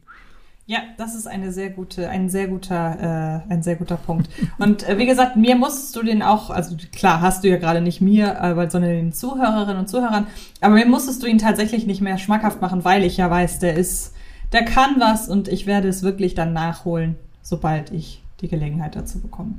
Okay, kommen wir zur nächsten Kategorie. Der Ball ist also schön an dir vorbeigerollt. Wie? Was meinst du? Ja, ich habe doch gerade gesagt, das ist jetzt die super Gelegenheit für die überhaupt nicht forcierte Werbung für unsere Social Media Kanäle. Ach so, okay, stimmt. Und du kannst okay. das doch sonst so gut. Ja, du kannst, kann ich das so gut. Ja, du hast recht. Ähm, wenn ihr uns folgen wollt, dann macht das doch am besten bei Twitter oder Instagram. Da heißen wir mit unserem Podcast jeweils Film gedacht. Wir selber persönlich, ich heiße da Antje Wessels auf beiden äh, Accounts und äh, du heißt Solona bald bei Twitter und Sydney Sharing bei Instagram. Und wir haben für Filmgedacht auch noch einen eigenen Letterboxd-Account, ebenfalls unter dem Namen Filmgedacht, ich wollte gerade Letterboxd sagen, ebenfalls unter dem Namen Filmgedacht. Und äh, ihr seid dort jederzeit auf dem neuesten Stand, was neueste Folgen angeht und äh, Bonusmaterial und so weiter. Also schaut da gerne mal rein. Ist alles fein. Jetzt hast du den Ball aufgenommen. Das macht mich glücklich. Willst du den Ball wieder in Richtung Awards rollen? Ähm, ja, möchte ich. Äh, denn äh, wir kommen jetzt zur Kategorie bester deutscher Film und ich muss tatsächlich sagen, ich fand es ein bisschen schade, dass da leider ähm, gar nicht so viel hängen geblieben ist im nationalen ja. Kino. Ich weiß nicht, wie das bei dir Geht war. mir ähnlich. Also ich fand 2021 war insgesamt ein gutes Filmjahr. Also die Liste der Filme, die ich in meine Tops quetschen will, ist mal wieder viel zu lang. Mhm. Aber aus Deutschland. Da musste ich nicht lange nachdenken. Da war meine Nummer eins sehr schnell klar. Das ist Fabian oder der Gang vor die Hunde. Den ich übrigens auch nicht gesehen habe. Also kann ich leider nicht sagen, ob ich das auch so empfinden würde. Ich habe sehr viel Gutes von dem gehört, muss ich auf jeden Fall sagen. Ja, also super Verfilmung. Schön ans Heute angepasst und man, ja, klar, absolutes Klischee. Es, es geht natürlich wieder einmal um Deutschlands dunkelstes Geschichtskapitel. Aber es ist leider halt immer wieder vom Neuen wichtig. Und wie hier die Kästner-Vorlage aktualisiert wird und auch so ein bisschen so diese so zwischen den Zeilen so ein bisschen die zerstückelte, der zerstückelte Werdegang des Buches mit aufgegriffen wird, hat mich sehr ähm, interessiert. Und es ist wieder, ist ein Film, das, das scheint langsam modern zu werden, der sehr schön mit Anachronismen arbeitet. Also im äh, vergangenen Jahr äh, zu, zur Weihnachtszeit lief ja Eldorado KDW, die Miniserie im ersten, und die hat ja damit gearbeitet, dass dann ab und zu, obwohl es halt in der Vergangenheit spielt, moderne Autos, moderne Straßenschilder, moderne U-Bahn, moderne Kostüme im Hintergrund zu sehen sind. Und das hat der Gang vor die Hunde auch gemacht. Da hat man immer wieder so kleine Anachronismen, die halt klar machen, so, du kannst nicht auf deinem Thron hier sitzen und sagen, ja, Gott sei Dank ist das vorbei, weil immer wieder der Film so die Nadeln setzt und nach Motto, es ist nicht vorbei. Es sieht mhm. heute nur ein kleines bisschen anders aus. Und das ist zwar auch eine Sache, die man als informierter Mensch weiß, aber dennoch tut es immer wieder aufs Neue weh und macht einen auf, immer wieder aufs Neue ein bisschen sensibler zu dem Problem, weil, ja, es ist eine erschreckende Wahrheit und die erschreckt immer wieder aufs Neue. Ja, mich hat der Film bislang, also ihn zu gucken, das hat mich bislang von abgeschreckt, dass der halt einfach so wahnsinnig lang ist und dass man natürlich in der Stimmung dafür sein muss. Und ja, ähm, in dieser Das war 2021 schwer. Ja, ja, eben. Und so einen, äh, zweieinhalb Stunden lang, oder ich glaube, jetzt ist ja fast drei Stunden lang, in der Stimmung für diesen Film zu sein, wie du sagst, da war 2021 nicht so richtig das Jahr für. Aber auch da gilt, wie gesagt, ich weiß ja, dass der gut sein soll. Und ähm, ja, deshalb, ich werde ihn definitiv noch nachholen. Dann kommen wir zu meinem Film und den einhake ich schnell ab, weil der kommt gleich nochmal in eine, ich habe den schon einmal erwähnt, der kommt gleich nochmal in einer anderen Kategorie und dass er hier auftaucht, hängt vor allen Dingen mit der Kategorie zu tun, äh, in der ich den Film noch nennen werde. Deshalb Schachnovelle, wie gesagt, kommt nochmal. Und ganz bei mir oben auf Platz eins ist aber Mein Sohn von Lena Stahl. Ah, ja. Ähm, das Regiedebüt, nee, wobei, nee, Debüt, doch, das Spielfilmdebüt von Lena Stahl, die als Drehbuchautorin, das sie hier auch für verfasst hat, ähm, unter anderem auch äh, für Wunderschön oder an Wunderschön mitgearbeitet hat, auf den ich ja sehr, sehr heiß bin, der nächste Film von Caroline Herfurth. Ähm, den wir eigentlich schon gesehen hätten, wäre nicht mhm. in letzter Sekunde die Pressevorführung und der Start verschoben worden. Du sagst es. Und ähm, wenn man sich meinen Sohn angesehen hat, und die Dialoge in Mein Sohn sich angehört hat, dann fällt einem erstmal wieder auf, wie steif deutsche Dialoge sonst häufig sind. Weil ich habe, es ist lange, lange her, dass ich einen Film gesehen habe, einen deutschen Film, in dem sich die Dialoge wirklich so lebensecht anhören wie in Mein Sohn. Die dürfen sich, die dürfen sich gegenseitig das Wort abschneiden, die dürfen Silben verschlucken, die dürfen in unterschiedlichen Lautstärken überlagert miteinander reden. Also so klassische Sachen, die in dieser theateresken Inszenierung, die in deutsche, die deutsche Filme manchmal haben, die da einfach nicht stattfinden und die dann eben dafür sorgen, dass, ja, dass sich das alles immer doch sehr gespielt und sehr gestellt anfühlt. Und das macht hier mein Sohn wirklich hervorragend und er erzählt eben eine Geschichte, die eigentlich komplett weg ist von meiner Lebensrealität, denn es geht um eine ähm, Mutter und ihren entfremdeten Sohn und die beiden äh, werden mehr oder weniger auf einen Roadtrip geschickt und sollen sich da so halbwegs wieder annähern. Es klingt halt nach klassischer Roadtrip-Tragikomödien äh. Aber das, was da am Ende halt präsentiert wird, ist so ein bisschen, ja, es ist eine Hilflosigkeit, die gezeigt wird, wenn zwei verschiedene Personen so auf so unterschiedlichen Wellenlängen unterwegs sind, dass eigentlich Außenstehende merken, ey, keiner von euch macht irgendwas falsch und trotzdem kommt ihr nicht zusammen. Und das ist ja wirklich absolut tragisch, wenn man sagen würde, ihr habt einfach so unterschiedliche Standpunkte und Meinungen in gewissen Themen. Natürlich könnt ihr nicht zusammenkommen. Ist ja was anderes. Aber hier denkt man, warum zum Teufel schafft ihr als Mutter und Sohn es nicht, euch irgendwie zu verstehen? Und das spielen Anke Engelke und Jonas Dassler als Mutter und Sohn so herzzerreißend und schön und das Ganze ist wirklich ein so unaufgeregter Roadtrip. Ich meine, das hätte man auch, wie gesagt, das klingt wie der nächste Gott, du kannst ein Arsch sein oder was auch immer. Diese ganzen halt so tragikomischen äh, deutschen Roadmovies, aber das hier ist wirklich was komplett anderes. Und ich war da wirklich extrem von berührt, gerade weil das eigentlich so weg ist von meiner Lebenssituation. Und trotzdem hat mich das wirklich bis so ins Mark getroffen und habe lange noch über den Film danach nachgedacht. Und ähm, deshalb für mich ganz klar, mein Sohn ist der beste deutsche Film des Jahres. Und welcher Film hat dich im Jahr 2021 zum, am meisten zum Nachdenken bewegt? Ja, das ist nämlich die nächste Kategorie. Da hatte ich auch erst meinen Sohn stehen, aber dachte, die Kategorien sind ja auch noch übereinander. Dann äh, nehme ich da einen anderen Film. Und den, der ist auf andre, äh, aus anderen Gründen ist der da gelandet. Es ist nämlich Dear Evan Hansen. Ähm, eine Verfilmung des Musicals, ähm, des gleichnamigen äh, äh, Broadway-Musicals vom Regisseur von Vielleicht lieber morgen. Nee, gar nicht, war nicht doch, doch, vielleicht lieber morgen hat er auch gemacht. Äh, Steven Sporsky heißt er, glaube ich. Und ähm, in dem Film, in dem Musical geht es um einen jungen Mann, der ähm, an Depressionen leidet und so ein bisschen seinen Weg an seiner Schule als eben Depressiver wird in diesem Film aufgegriffen und dann kommt es im Laufe des Films zu einem Ereignis, nämlich dem, dass ein Mitschüler von ihm Selbstmord begeht und durch eine Reihe obskurer Umstände denken die Eltern plötzlich, dass ihr verstorbener Sohn, der eigentlich wirklich ganz krasse äh, zwischenmenschliche Defizite hatte, dass der einen besten Freund hatte. Und ähm, er kommt aus diesem Lügengeflecht aber nicht raus und äh, rückt immer weiter oder wird immer weiter davon in Beschlag genommen. Und ähm, daraus entspinnt sich dann eben eine Art äh, Steh zu deinen Depressionen Mutmachgeschichte. Also die Songs, die da gesungen werden, von den Leuten übrigens komponiert, die auch äh, La La Land und Grace Showman gemacht haben. Die Songs, die da vorkommen, die sind sehr oft Abtempo-Nummern.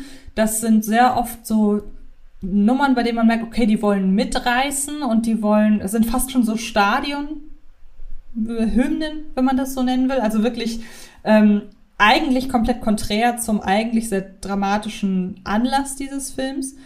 Und der Film wurde extrem kontrovers aufgenommen. Das habe ich auch gemerkt, als ich den Film bei Kino Plus in meinen Top Ten hatte, wie sich da drauf gestürzt wurde. Wie kann man so einen Film denn ähm, zu seinen Lieblingsfilmen zählen? Ich habe aber immer wieder darüber nachgedacht, ob ich einfach komplett verblendet bin und mich von diesen Songs einfach zu sehr habe mitreißen lassen, so dass ich den, so dass ich die moralische Verwerflichkeit der Story vielleicht nicht raffe, weil das werfen dem ja mit, äh, das werfen ihm ja einige vor, unter anderem aber auch, dass der äh, Hauptdarsteller, der gecastet wurde, der einen 16-Jährigen spielt, eigentlich schon äh, 30 ist. Aber das ist, äh, da muss man sich halt drauf einlassen und ähm, entweder kann man das oder kann man nicht. Wir sind alle mit Grease aufgewachsen und ja, da hat genau. jemanden gestört. Genau. ähm, aber ich komme nach mehr, ich habe den Film jetzt dreimal gesehen. Und ich verstehe einfach nicht, wie man diesem Film eine moralische Verwerflichkeit zusprechen kann, wenn diese dieser sehr schwierige Konflikt in diesem Film, wenn der sich nicht in Wohlgefallen auflöst, sondern Konsequenzen hat, was unter anderem darin mündet, dass dieser Film kein Happy End hat. Und ich denke mir, es findet doch zu keinem Zeitpunkt eine Schönfärberei dieses Themas statt. Dieser Film ist sich die ganze Zeit bewusst, auf was für einer moralischen ähm, Messerklinge er balanciert aber am Für Ende. Die, die den Film nicht gesehen haben, solltest du vielleicht sagen, was die moralische Messerklinge ist. Sonst denken die Leute, es geht einfach nur. Es, die, die, das moralisch Verwerfliche wäre das Thema Depression. Ja, das wollen man, wir ja nicht, dass die Leute Nee, das, das stimmt. Also man hebt so ein bisschen hervor, dass aus einer wirklich brachialen Lüge ein Held herausgeboren wird. So. Und das stimmt aber nicht. Also, wie gesagt, der Film hat Konsequenzen für die Hauptfigur, die das Ganze in Gang bringt. Der Film leugnet niemals, dass es eigentlich eine wirklich beschissene Situation ist, dass sich hier niemand mit rumbekleckert. Ich habe den Film äh, mit meinem Freund gesehen und der meinte, der fand den ganz furchtbar und zwar aus dem Grund, weshalb ich den nämlich mag. Der meinte, wen soll ich denn da mögen? Die behandeln, die, die verhalten sich doch alle komplett bescheuert und komplett asozial. Und ich denke mir, ja, das tun sie. Und wie der Film damit umgeht. Das ist der Punkt und das eben zu keinem Zeitpunkt leugnet und es trotzdem schafft, sich immer wieder auf das Thema Depressionen zu konzentrieren und ähm, sich auch mit der Art, wie das Thema hier aufbereitet wird, sich wirklich an Jugendliche zu richten, die vielleicht wirklich depressive Probleme haben, das finde ich wirklich richtig gelungen. Und ich verstehe nicht, wie wenig man diesen Film also ich verstehe nicht, wie man den Film sich so zurechtdenken kann, dass man glauben kann, Dear Evan Hansen würde einen Lügner glorifizieren. Das verstehe ich einfach nicht, weil der Film ist wahnsinnig deutlich darin, dass er das nicht macht. Und deshalb kann ich mir den Film sehr, sehr gut angucken und mich von den Songs mitreißen lassen, weil ich ja sehe, am Ende gewinnt nicht das Böse quasi. So ganz plakativ ausgedrückt. Ich weiß nicht, hast du ihn mittlerweile gesehen? Nee, die Sache ist ja die äh, Pressevorführung verpasst und auch eigentlich keinen Grund gehabt, da hinzugehen, weil kein Auftrag zu dahin zu bekommen. Dann ist er ja nach dem OS-Mega-Flop hier jetzt nicht besonders breit gestartet. Mhm. Der lief bei mir also in der Nähe in der Spätschiene. Und für den Film, ich kenne ja die Musik weil ich die Musik von dem Broadway-Stück kenne. Und habe mir gedacht, für den Film äh, mache ich mir nicht die Mühe mit dem, wie komme ich nach Hause. Ja, ja, Stress. klar. Ja, deswegen warte ich, bis der irgendwann mal auf Blu-ray ist. Die Sache ist einfach die, ich finde vor allem interessant, die einen äh, finden halt diese ganze Moralsache interessant, wo ich halt denke, ja, das Dilemma des Films ist, dass, dass ein Typ in einer sozial unbequem, eine, oder noch besser gesagt, noch genauer gesagt, ein sozial unbequemer Typ macht in einer sozial unbequemen Lüge eine dramatische Notlüge.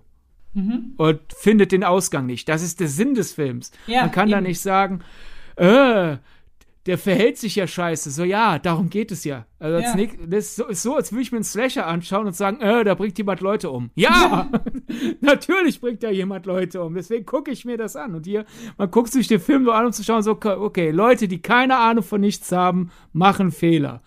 Damit will ich mich auseinandersetzen. Mein Problem ist eher, man merkt da, wie unterschiedlich unsere Musikgeschmäcker sind, äh, Antje.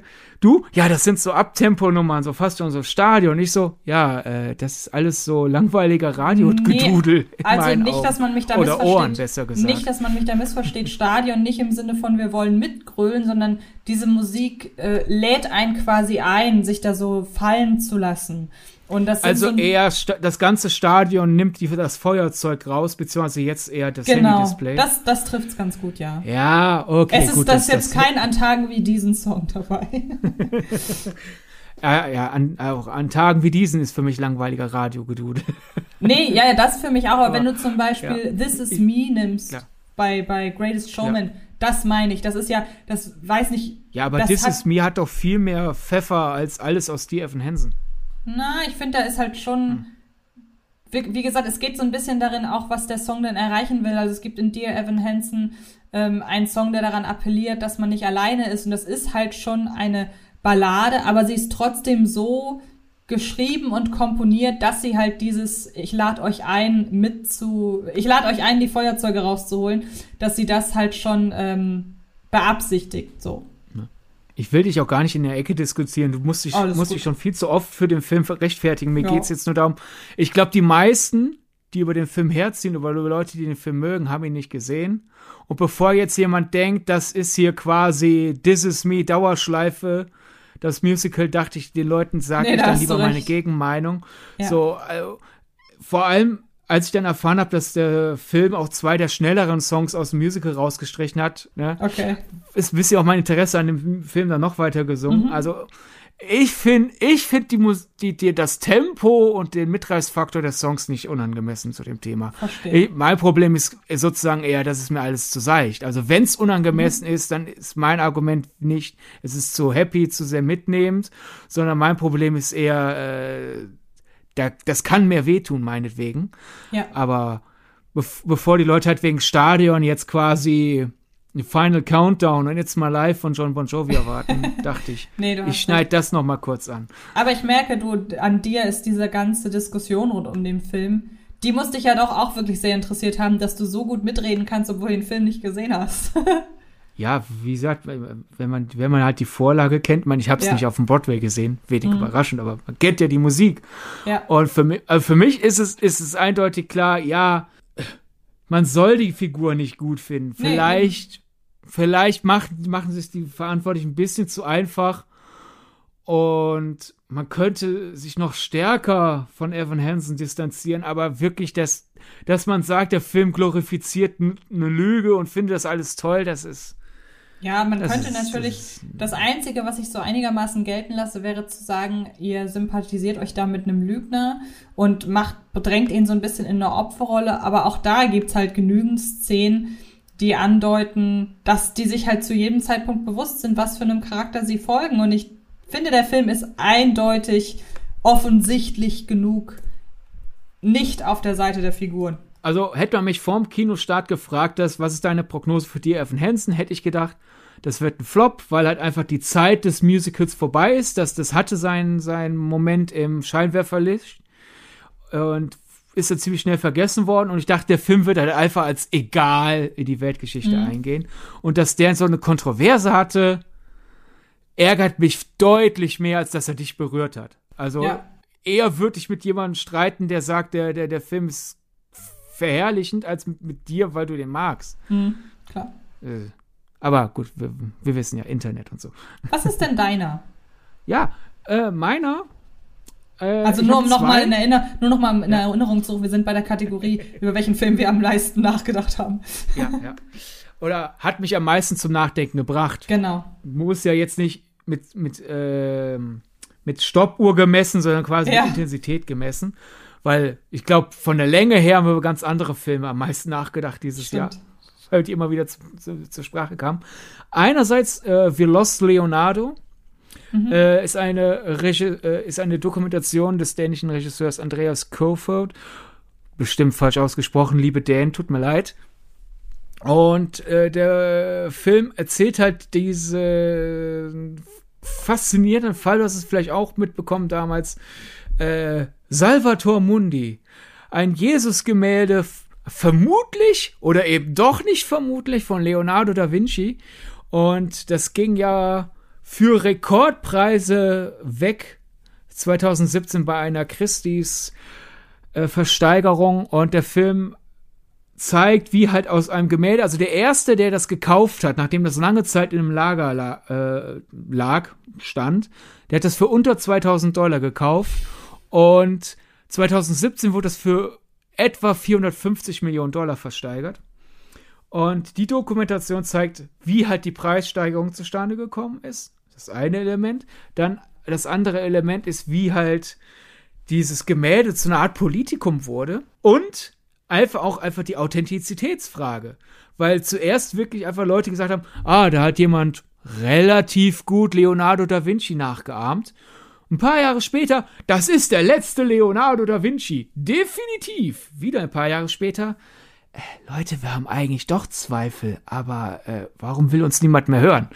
Und was für Mechanismen in der Kunstwelt, in der, im Kunstjournalismus und halt auch einfach im gesamten wirtschaftlichen Element, der aufzeigt. Und es kommt, ich habe da zwischenzeitlich an Tenet zurückdenken müssen, weil du erinnerst dich doch an diese, diese riesigen Kunsthallen, die in Tenet kurz vorkommen, in der Nähe von ja. Flughäfen. Ja, ne? ja. Auch über das Ganze, wie da Geld gewaschen wird und wie mit diesen Dingern, äh, mit diesen Lagerhallen äh, Steuerhinterziehung äh, betrieben wird. Auch das ist Element des Films. Die Be Beziehung zwischen äh, Frankreich und Saudi-Arabien. Aber was man alles an Themen anstoßen kann aufgrund eines Gemäldes, fand ich sehr faszinierend. Das hat äh, bei mir äh, einige Gedanken in Gang gesetzt. Und äh, der andere Film, den ich an dieser Stelle nennen will, ist Bad Luck Banging oder Looney Porn, der diesjährige bzw. letztjährige Berlinale-Gewinner. Denn ich muss einfach zu meiner Schande gestehen, ich habe in meinem Leben vorher ziemlich wenig darüber nachgedacht, wie die politische Lage in Rumänien ist. Also, wo sind die so äh, im Kampf zwischen konservativ und liberal?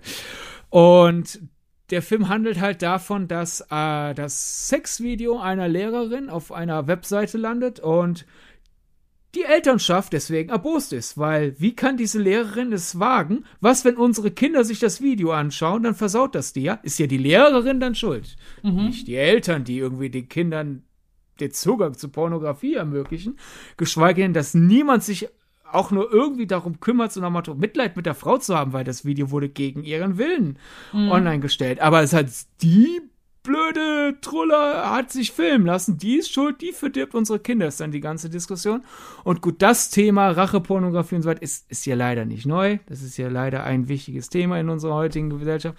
Aber das so ausführlich und clever ausdiskutiert zu sehen, äh, war einerseits ein Element, aber vor allem halt einfach das alles dann in Rumänien während früher Covid-Zeiten hat mir äh, in vielen Dingen die Augen geöffnet. Vor allem aber einfach, der Film ist dreigeteilt in drei Kapitel. Und das mittlere Kapitel ist quasi, der, der ganze Film hätte auch von Lars von Trier sein können, eigentlich. aber vor allem das mittlere Kapitel. Denn das ist einfach eine Aneinanderreihung von Montagen, Newsclips, Internetfundstücken oder auch einfach von Fotografien, die kommentiert werden und es ist ein, ein, eine Enzyklopädie Rumäniens quasi. Und wie da teilweise dann einfach zwischen ein paar billigen Zoten oder ein paar Stand-up-mäßigen Gags über, ach, Leute, die mir auf den Sack gehen, dass da zwischendurch da immer wieder einfach Dinge kommen wie halt, ähm, lang verschleppte historische Schuld innerhalb von Rumänien und Verwicklungen zwischen der Kirche und konservativen bis äh, rechten Mächten in Rumänien und so weiter. Das waren einfach Dinge, muss ich einfach zugeben, das war eine Wissenslücke, weil man weiß, wo Rumänien liegt, man weiß so ein paar grobe Dinge, ne, aber halt wie Rumänien tickt und was die großen gesellschaftlichen Probleme in Rumänien sind, wusste ich nicht. Und äh, ich habe das Gefühl, in diesen 100 Minuten habe ich, äh, 106 Minuten, habe ich mehr über Rumänien gelernt als in meinem ganzen Leben vorher. Und dennoch ist das äh, allgemein interessant. Das ist ja eben nicht Rumänien-spezifisch, sondern man muss eigentlich nur ein paar Namen austauschen und schon hat man auch wieder deutsche Probleme oder generell westeuropäische Probleme. Also es ist alles viel näher, als man denkt und gleichzeitig spezifisch. Das ist generell eine schöne Mischung, finde ich. Und ja, kann ich nur empfehlen. Wir hatten auch kurzzeitig gedacht, die Kategorie aufzunehmen, warum gibt es den Film bitte nur in DVD? Mhm. Wir haben die Kategorie gelöscht, äh, aus Zeitgründen, aber da er das einfach mal kurz erwähnt, sag mal neue Vision, was, was stimmt mit euch nicht? Warum gibt es den nur auf DVD? Der gehört auf Blu-ray.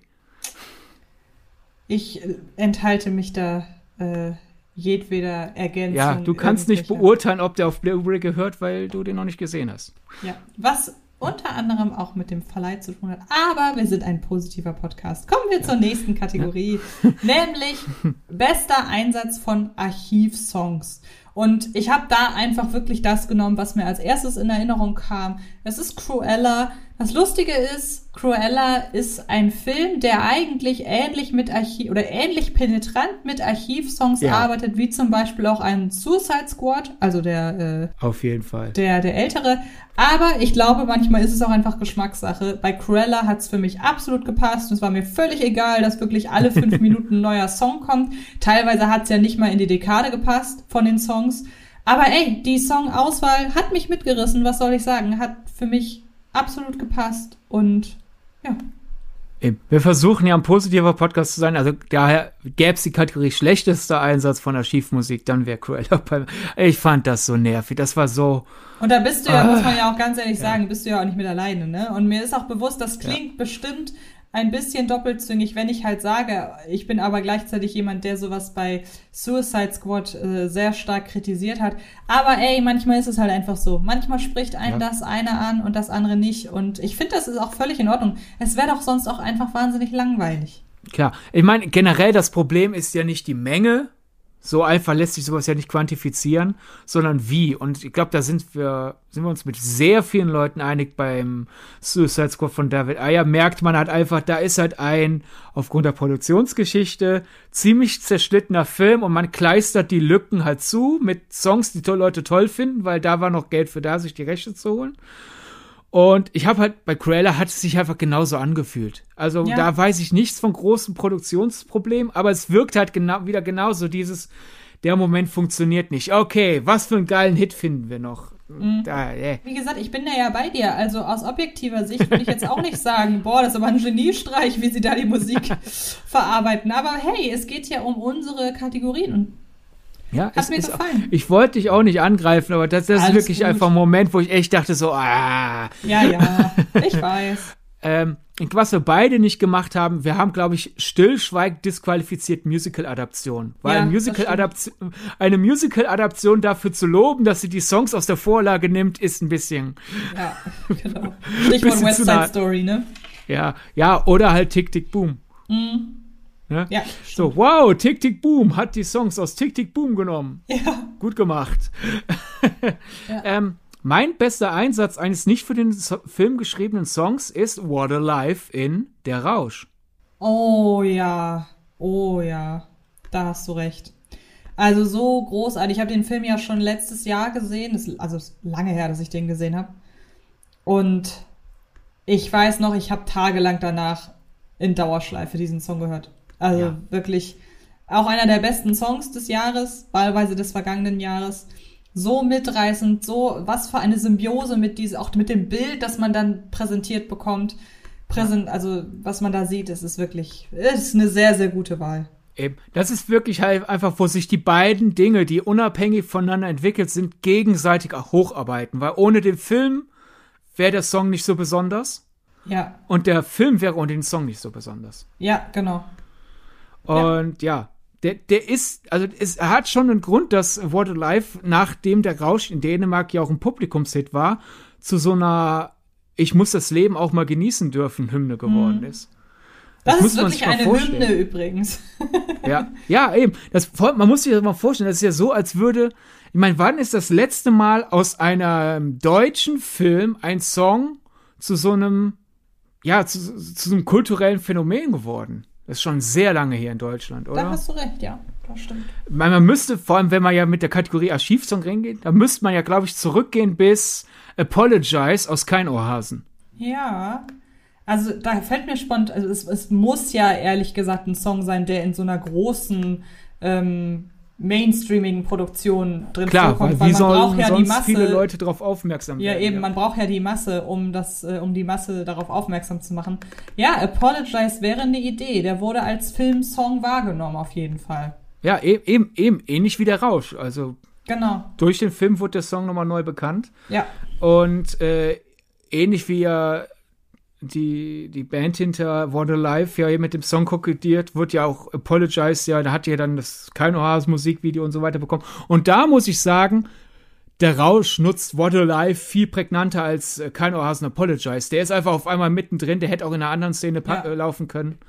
Genau. Also, das Einzige vielleicht, Song. vielleicht ähm, zumindest in ähm, Streaming-Kreisen, also gilt, gelten auch Ah, du wolltest jetzt explizit einen deutschen Film haben, ne? Nicht einen Ja, ja, mir ging es halt darum, dass in Deutschland ein Deu aus einem deutschen Film, okay. wie halt in Dänemark, vor allem einfach, dass in Dänemark der Rausch ein Publikumsrenner war. Ja, ja, ja. Ne? Nee, ich, weil ich wäre sonst tatsächlich bei Jaja Ding Dong gewesen. aus dem Ja, ist aber erstens kein Archiv, ist erstens kein Archivsong. Ja, gut, gut. Und zweitens recht, kein stimmt. deutscher Film. Also. Nee, hast recht. Aber ja, das wäre sonst meine Idee noch gewesen. Ich meine, du hast ja die Überleitung, ja, ja, Ding Dong war ein für den Film geschriebener Song. Und um, mhm. um für den Film geschriebene Musik machen wir uns jetzt Gedanken. Genau, und ich habe ihn schon erwähnt in meinem besten Abspann, also mein, äh, mein Preis an den besten, an die beste Musik geht an Candyman und ich freue mich so wahnsinnig doll, ähm, dass der Film auch im, in der Vorauswahl wirklich für den besten Score ist weil da habe ich ihn nicht gesehen, einfach weil er, ähm, weil er ein Genrefilm ist, der grundsätzlich stiefmütterlich behandelt wird bei den Oscars und auch, weil da nicht so ein Brimborium drum gemacht wurde um die Musik. Ähm, aber mit ganz kleinen Einsätzen und Mitteln schafft sich, schafft es dieses, äh, dieses Motiv. Es ist halt, es sind, wie gesagt, es sind ganz äh, simple Tonabfolgen, ähm, sich wirklich so ins Mark reinzuwinden, wie damals in Ice White Shut dieses Klaviermotiv, das auch nur aus ganz wenigen Tönen bestand. Und ähm, das bringt mich sofort wieder in die Atmosphäre des Films. Und deshalb muss ich Candyman nennen. Mhm. Also ich nenne ihn hast gerne, ich entschuldige mich nicht dafür, ich nenne ihn sehr, sehr gerne an dieser Stelle. Hast du auch einen besten Original-Song oder hast du nur Nee, habe ich nicht. Habe ich nicht. Ich war da auch bei, ähm, bei Annette mit ähm, Let's Start. Ähm, aber es waren halt einfach so viele Musicals auch dieses Jahr. Und ich muss zum Beispiel sagen, bei einem Encanto, der ja bei mir sehr hoch gewertet wird als Film insgesamt, den müsste ich mir noch mal angucken, weil ich weiß, da hat mir okay. jeder Song zum Beispiel gefallen. Da könnte ich jetzt spontan keinen rauspicken, deshalb wäre das ein bisschen unfair gewesen. Deshalb wollte ich mich hier auf den. Mach ich das einfach. Also ich habe bei Encanto mein sind viele Songs super, aber der Song für mich ist Surface Pressure, also der von Luisa. Mhm. Äh, denn erstens ist da, finde ich, der in einem Film voller mitreißender Song der mitreißendste. Ja. Und ich finde einfach wieder so clever, da sind wir halt wieder bei diesen paradoxen Dingen, die ich dann fasziniert finde. Der wird ja präsentiert, wenn man, würde man nicht auf den Kontext achten und auf den Text, sondern einfach so auf die Stimmung, wird ja schon so ein bisschen präsentiert, einfach als Latin Pop. Mhm. Der hat Schwung, der hat Pep, der geht schnell vorwärts. Ende, Lebt denkt man. Aber, halt, ne? ja, aber das halt, ich finde den unfassbar berührend, wenn man halt einfach auf die Position in der Story achtet und die auf den Text, weil halt einfach Luisa äh, davon singt, wie sehr der Druck sie zerstört, der auf ihr lastet, äh, weil die Familie so viel von ihr erwartet und sie halt einfach auch sich selbst dann anfängt einzureden, so ich halte die Familie zusammen, indem ich mit anpacke und ich muss mehr anpacken als alle anderen. Und du hast dann am Ende hast du diesen typischen, das haben ja auch viele Eurovision-Songs, so wenn man denkt, es ist zu Ende und dann hat man noch mal eine Reprise und es ist alles noch ein bisschen schneller, noch ein bisschen froher und dies, diese Szene kommt im Moment, wo wirklich quasi für uns und für äh, die Protagonistin äh, Mirabelle klar wird, wir müssen Luisa aus, aus, diese, aus, diese, aus diesem Druck rausnehmen. Und dann setzt Luisa quasi wieder die Maske auf, die sie sich packt alles und das sieht halt einfach in diesem vermeintlich fröhlichen, jetzt alles noch mal ein bisschen mehr mit anpacken, juhu, das ist eigentlich super tragisch, weil sie gerade genau das tut, was sie nicht tun sollte. Sie sollte einfach mal ruhen und stattdessen packt sie noch mehr an und lasst sich noch mehr auf. Und ich muss echt sagen, ich hatte da Tränen in den Augen, obwohl es ein Abtempo Latin Pop Song ist. Und das ist die Kunst guten Geschichten erzählens. Ja, sehr, sehr schöne Wahl. Ja. Und apropos Kunst, bester Score, Dune, Hans Zimmer. Ja, wie gesagt, mein Herz schlägt für Candyman, aber ich kann verstehen, ja. warum man Dune wählt. Sei ja an dieser Stelle auch nochmal positiv hervorgehoben. Ich ja. mache es ganz kurz bei, würde ich äh, in unserer nächsten Kategorie, die haben wir genannt, würde ich gerne eine Folge drüber machen, aber ich weiß nicht wie. Oder, aber weiß nicht irgendwie. Und zwar wirklich, ähm, ich kann das Wort wörtlich nehmen, The Empty Man. Weil ich irgendwie aktuell noch nicht wüsste, wie sollen wir denn irgendwas auf, wie sollen wir über diesen Film sprechen, dass auf eine Art und Weise, wie wir es einfach noch nicht getan haben. Also wir suchen uns ja bei einem Film immer irgendwelche Aspekte raus, die so aus unserer Perspektive noch nicht oder noch nicht zur Genüge gesprochen wurden, äh, besprochen wurden.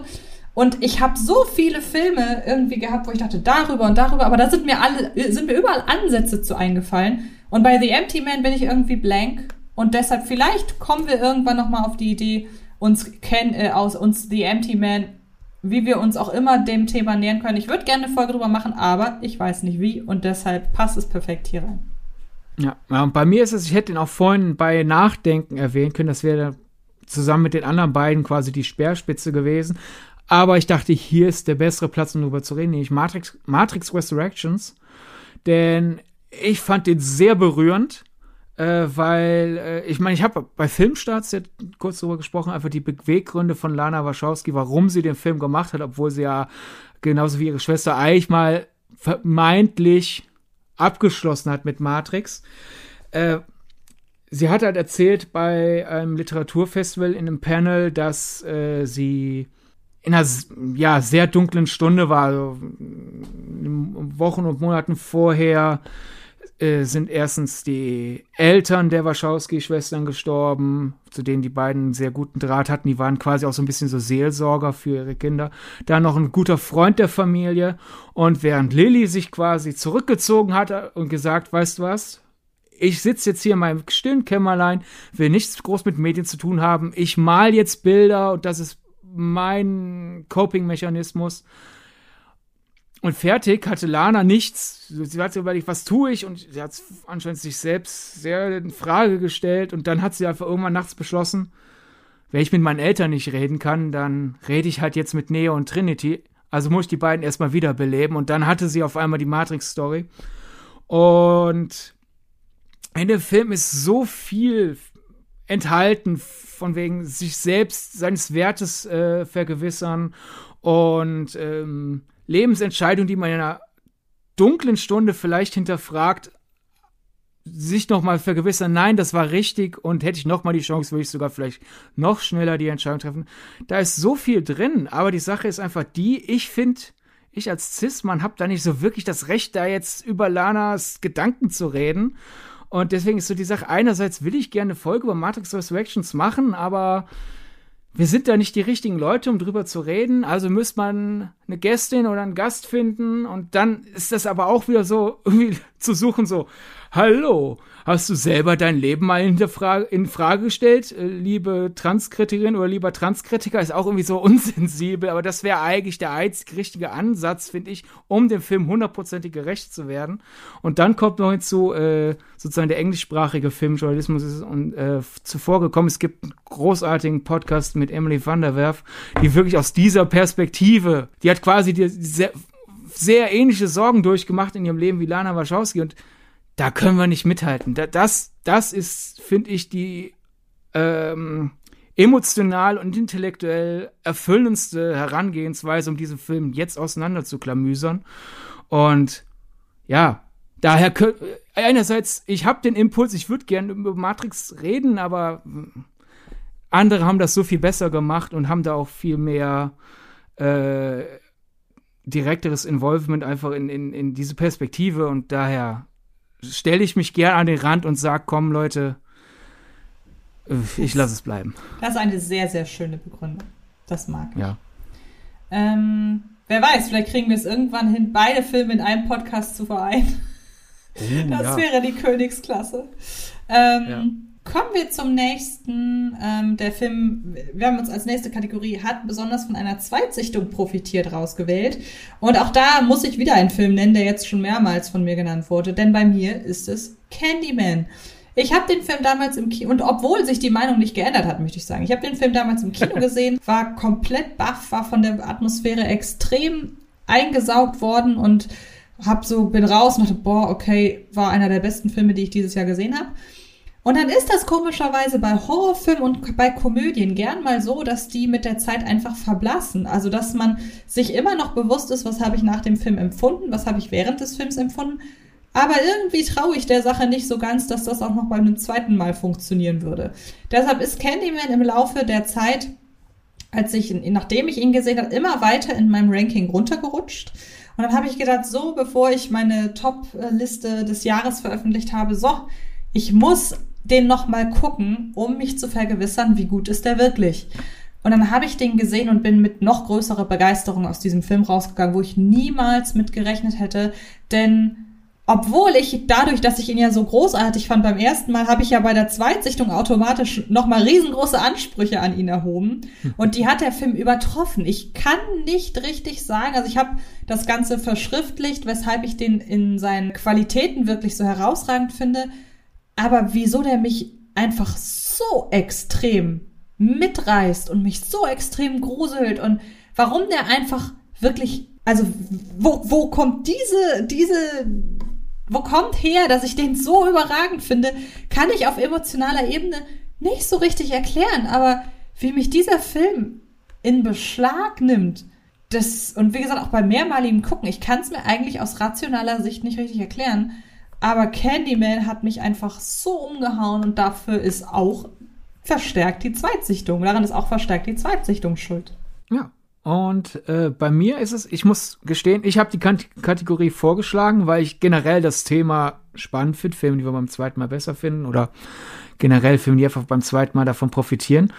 Dann ist mir aber eingefallen, dass ich aus dem Jahr 2021 relativ wenig noch einmal geschaut habe und wenn, dann ist es ziemlich gleich geblieben. Aber wenn ich jetzt hier etwas antworten müsste, würde ich glatt Black Widow dann sagen. Da haben wir ja eine Folge zu gemacht und da habe ich eigentlich die Gründe schon genannt. Denn ich finde den immer noch einen der schwächsten äh, Marvel Cinematic Universe Filme, aber durch die Zweitsichtung und die Gedanken, die mir dabei aufgekommen sind und die, die ich dabei mit dem Film sozusagen abgeklopft habe, ist mein Gedanke von, den Film haben wir wirklich gar nicht gebraucht, doch gestiegen zu einem, ja, die Umsetzung hapert leider, aber der Film hat doch durchaus seine Daseinsberechtigung. Und das ist, glaube ich, wirklich die steilste Kurve, die aus dem Jahr 2021 ein Film durch die Zweitsichtung hingelegt hat. Man muss ja tatsächlich auch nicht immer sagen, ey, äh, beim ersten Mal fand ich den kacke und beim zweiten Mal fand ich den gut. Also das ist ja, wie ich gerade sagte, bei mir hat sich ja an der Wahrnehmung gar nichts geändert und trotzdem war er hier für meine Kategorie irgendwie das Einzige, was in irgendeiner Form Sinn machte. Also ähm, ich mag das, wie unterschiedlich man auch da die, die Kategorie auslegen kann und trotzdem beantwortet man sie zu jedem Zeitpunkt für sich richtig. Das finde ich schön. Nächste Kategorie. Ich übergebe mal an dich, weil ich habe das zuletzt so an mich gerissen. Ja, fand ich gut, dass du das an dich reißt. Okay, trotzdem darfst du jetzt auch mal wieder.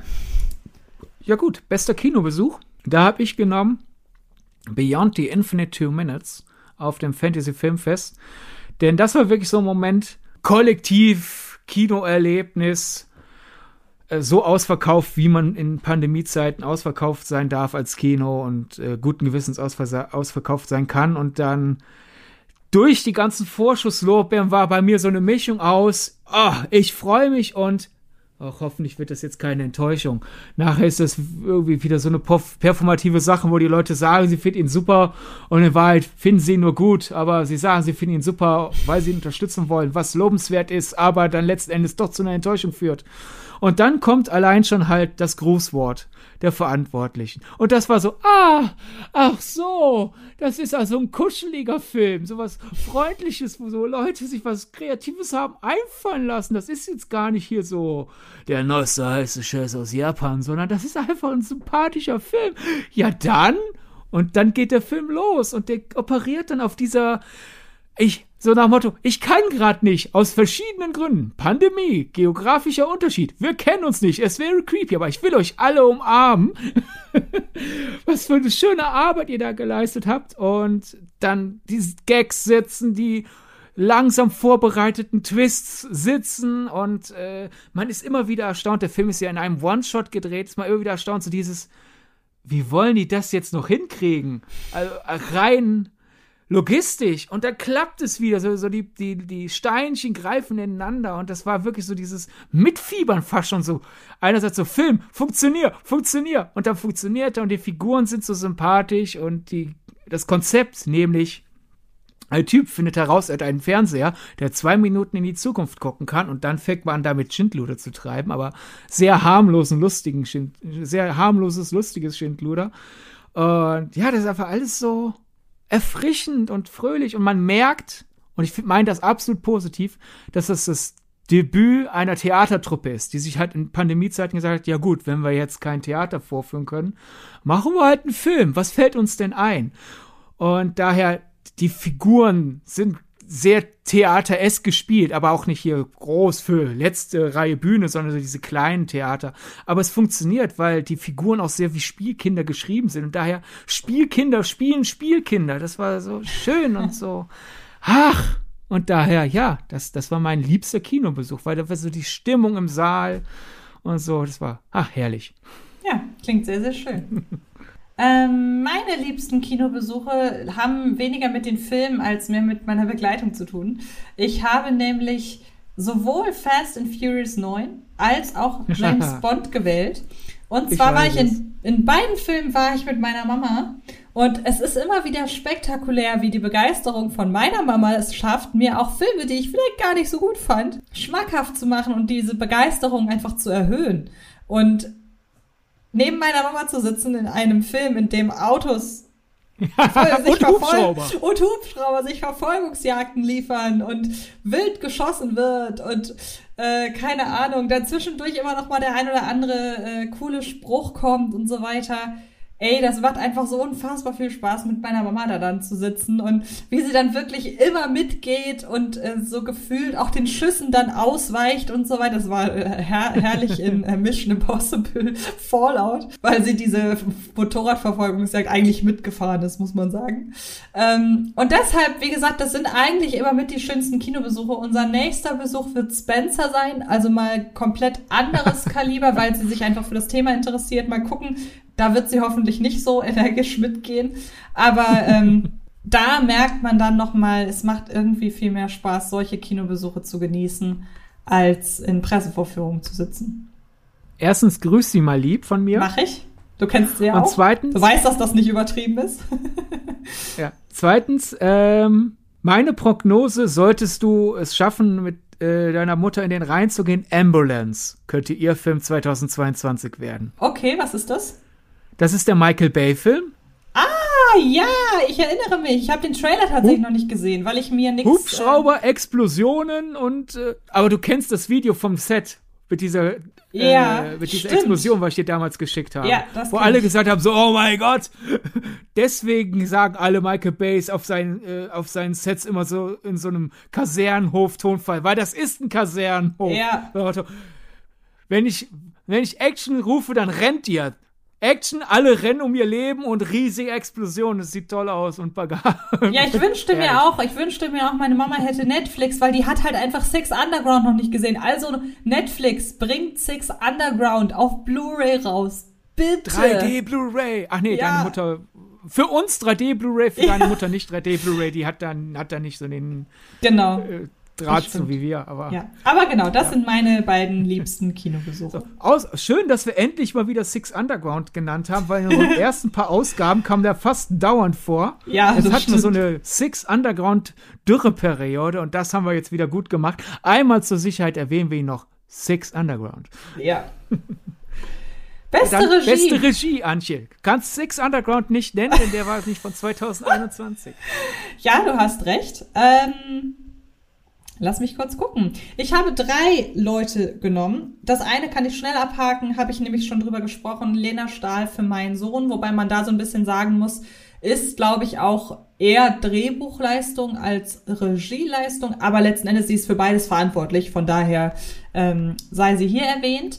Ich habe einfach, weil ich finde, ich finde den Film gar nicht mal so, so gut, aber ich finde einfach, wie sich Ridley Scott bei House of Gucci in den Dienst dessen gestellt hat, eine Hochglanzsoap fürs Kino zu inszenieren. Das passt einfach von der Art, wie er hier die Bilder für sich sprechen lässt, wie er die Schauspielerinnen und Schauspieler inszeniert, passt das wie die Faust aufs Auge. Der hat total verstanden, was für ein Film er mit House of Gucci abliefert und wir wissen, Ridley Scott ist jetzt nicht unbedingt auf eine bestimmte Handschrift zu beschränken, aber der weiß genauso wie im Falle von The Last Duel einfach, was für einen Film er da gerade vor sich hat. Und das ist für mich wirklich eine Regieleistung, die es zu würdigen gilt. Deshalb Ridley Scott für House of Gucci und ein Stück weit auch für The Last Duel. Und zum Schluss Steven Spielberg für West Side Story, einfach weil ich da finde, muss ich da eigentlich noch viel zu sagen, weil das ist einfach regietechnisch top-notch das macht, kann man nicht viel besser machen, wenn man West Side Story ähm, im Jahr 2022 bzw. 2021 auf die große Leinwand bringen möchte. Auf der einen Seite diesen nostalgischen Einfluss hat oder diesen nostalgischen Einfluss nicht leugnen möchte, aber auf der anderen Seite halt eben auch eine, einen modernen Film ähm, drehen möchte. Und das hat äh, Steven Spielberg trotz seines hohen Alters, muss man ja echt sagen, ähm, mit, mit ähm, West Side Story perfekt gezeigt. Ja, generell. Also Ridley Scott auch alles andere als ein junger Hüpfer. Stimmt, ja, genau. Ja, ja äh, ich habe so viele, die ich eigentlich gerne nennen wollen würde.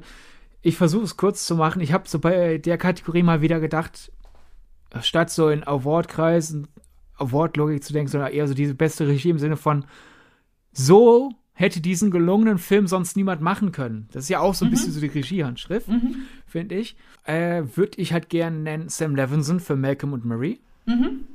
Denn äh, der, ich finde, obwohl der ganz anders tickt als Assassination Nation, merkt man die Handschrift raus. Und ja, ich finde, das, das ist ein Brett von einem Kammerspiel. Ja. Und ich hoffe, dass der in Zukunft wiederentdeckt wird, äh, auch ohne den ständigen Blick auf die Kritikerkontroverse von ja. damals, die lächerliche. Dann ein bisschen gemogelt. Denn ich finde, diesen Film hätte auch jemand anderes genauso machen können. Aber mhm. den Stil dieses Regisseurs so gut, ich will nicht imitieren sagen, weil ich, ich glaube nicht, dass der Film abgekühlt ist, aber einen Film zu liefern, der so gut nach Gore Verbinski wirkt Mhm. Ist automatisch eine großartige Regieleistung, nämlich David Pryor für Empty Man. Vor allem, mhm. wenn man bedenkt, der Mann hat ja vorher Bonusmaterial für DVDs und Blu-rays gemacht. Ja. Und dann wurde ihm der Film ja auch noch im Schnitt entrissen. Nicht etwa, weil das Studio gesagt hat, hier, wir wollen nicht mehr, sondern weil der aufgrund äh, von Steuervergünstigungen zu einem gewissen Zeitpunkt fertig werden musste und man vergessen hat, ihm das zu sagen. Und dass dann so ein guter Film bei rauskommt. Daumen hoch. Dann natürlich, wir haben es schon erwähnt, Wes Anderson für French Dispatch, denn niemand hätte French, French Dispatch so machen können wie Wes Anderson. Emerald Fennel für Promising Young Woman, mhm. über den wir bisher viel zu wenig geredet haben. Ist mir auch gerade aufgefallen, ja. Super Film und ja, diese, diese tonale Leistung aus Wut, Trauer und Traumaverarbeitung, ähm, bissige Satire und dann aber gleichzeitig auch den eigenen Ansatz kritisieren und dabei sich nicht selbst äh, Beinchen stellen. Mega Leistung. Äh, auch aus der Kategorie, so hätte den Film sonst niemand machen können und ich mag den Film. Niemand hätte Freaky drehen können, außer Christopher Landon. Stimmt, weil, man weiß schon beim Thema eigentlich, dass es Christopher Landon ist. Ja, weil ich glaube, noch ein paar andere Leute wären vielleicht auf die Idee gekommen, aber bei vielen wäre es dann peinlich geworden. Ja. Es wäre einfach dann eventuell Trash geworden und Christopher Landon macht dann einen mega Film raus und das ist definitiv seine Handschrift. Dann super offensichtlich. Niemand hätte es machen können, außer er Bo Burnham Inside. Mhm. Äh, glaub, Einfach weil da die. Regieleistung und äh, die ganze, also das ist ja Bo Burnham in Persona, wenn man so will. Ja, also, er, er hat ja quasi seine Seele ja. rausgerissen, ja, Genau. und hätte jemand anderes seine Seele rausgerissen, wäre vielleicht auch was Interessantes bei rausgekommen, aber halt nicht Bo Burnham Inside. Ja. Julia Ducournau für Titan. Mhm. Haben wir ja schon einen Podcast zugemacht und ja, also das ist Julia Ducournau 100 Pro. Ja. Und ähm, aus der Kat wieder ein bisschen so klassischer einfach gedacht, äh, es ist ein super Film und daher auch und da, da gehört die Regieleistung gewürdigt. Jared Bush, Byron Howard und Charisse Castro Smith für Encanto. Denn wie voller Liebe dieser Film steckt. Mit diesem Detailblick und dass das alles so gut ineinander greift. Hut ab, wie die das gemeistert haben. Und ja, auch in diesem Fall gilt, wir haben da eine Ausgabe zu gemacht. Deswegen halte ich jetzt die Bubble und überlasse dir die Anmoderation der nächsten Kategorie. Ich möchte unter diesen Umständen tatsächlich noch mal eine ähm, noch mal einen Namen reinschmeißen. Ich bin nur gerade nicht ganz sicher, ob der eventuell schon ähm, schon aus dem letzten Jahr ist, ähm, nämlich Possessor, weil ich glaube, auch das ist ein Film, den wirklich nur und ich suche gerade verzweifelt parallel den Regienamen, weil ich mir ja leider keine Namen merken kann. Du kannst es gerne übernehmen. Wer hat den gemacht? Kronberg. Ja, ich weiß, aber wie heißt der Vorname? Aber Ist ja- Junior. Genau, Kronberg Junior, ja genau. Wie heißt der, der gute Mann denn mit Vornamen? Also der Sohn von David Kronberg hat Possessor inszeniert und ich behaupte auch da, so einen Film kann nur einer aus der Kronberg-Familie so machen. Und deshalb Brandon. möchte ich den unter Brandon, genau. Und deshalb möchte ich den Film, nachdem du erzählt hast, wie du die Filme äh, hier gewählt hast, möchte ich den tatsächlich auch nochmal kurz erwähnen. Der gilt auch für 2021. Also der lief 2020 auf dem Fantasy Filmfest, aber Stimmt, deshalb hatte ich ihn in dem Ranking nicht drin. bis 21 gedauert, äh, bis der überhaupt erstmal einen deutschen Start bekommen hat. Deswegen hatte ich den damals auch in meinen persönlichen Jahrestops 2020. Aber 2021 gestartet, dann war ja noch die riesige Verwirrung, ob es jetzt die Uncut-Fassung ist oder nicht. ja, Turbine bringt zum Glück demnächst Uncut Blu-ray raus Uncut, und 4K Uncut. Blu-ray, also wirklich hundertprozentig Uncut. Und ja. Ja. wer den noch nicht gesehen hat, wir können den nur empfehlen. Ist auch aus der Kategorie da haben wir eigentlich vor, eine, eine, eine Folge mal zu machen. Haben Ja, wir bisher genau. nur irgendwie. Stimmt, genau. Wir haben nur bisher noch keinen Zeitpunkt dafür gefunden, der Sinn macht. Ja. Okay, nächste Kategorie trägt den wunderschönen Titel Bestes Schauspiel in einer Nebenrolle und wir haben das so zusammengefasst, damit wir uns da wirklich äh, frei in den Geschlechtern bewegen können. Und ich habe da Rebecca Ferguson in Reminiscence ausgewählt, weil sie sich einfach perfekt in den Dienst dieses Films stellt, weil ihre Performance genau das in Perfektion erfüllt, was man für eine Schaus was man von einer Schauspielerin in einem Film noir an femme fatale Performance erwarten darf. Ich finde, das ist wirklich die, das perfekte Beispiel für eine femme fatale Performance in einem Film noir und deshalb Rebecca Ferguson in Reminiscence. Okay. Du hast angefangen mit Mehrfachnennung und reduzierst dich jetzt auf Einzelnennung. Bei mir ist es umgekehrt. Okay. Äh, einmal Ben Affleck in Last Duel. Muss man einfach nennen. Es ist, er, er hat da den Spaß seines Lebens. Er bringt dennoch den Plot voran. Äh, Er, er ist ein Farbtupfer in einem Film, der dringend auch ein bisschen Humor braucht, damit man ihn durchsteht, emotional. Und dennoch lenkt es nicht vom Thema ab, weil diese, diese lustige Art, die irgendwie auch Teil des Themas ist, Motto, statt dass, dass Männer sich halt um, um die wichtigen Dinge kümmern, kümmern sich um sich selbst. Es ist auch ein bisschen Selbstkarikatur, weil Ben Affleck spielt einen äh, Typen, dem das nicht die Leute zutrauen, der aber dennoch halt äh, jede Menge Frauen abschleppt und einfach ziemlich sehr dem Alkohol zugeneigt ist und eigentlich versucht, dem, von dem loszukommen und er will einfach nur sein Leben genießen, aber dauernd kommen Leute zu ihm und wollen irgendwas von ihm und das nervt ihn und so fängt der Teufelskreis wieder von neu an. Und da hat Ben Affleck ja auch noch sich selbst geschrieben. Also das, das kann kein Zufall sein.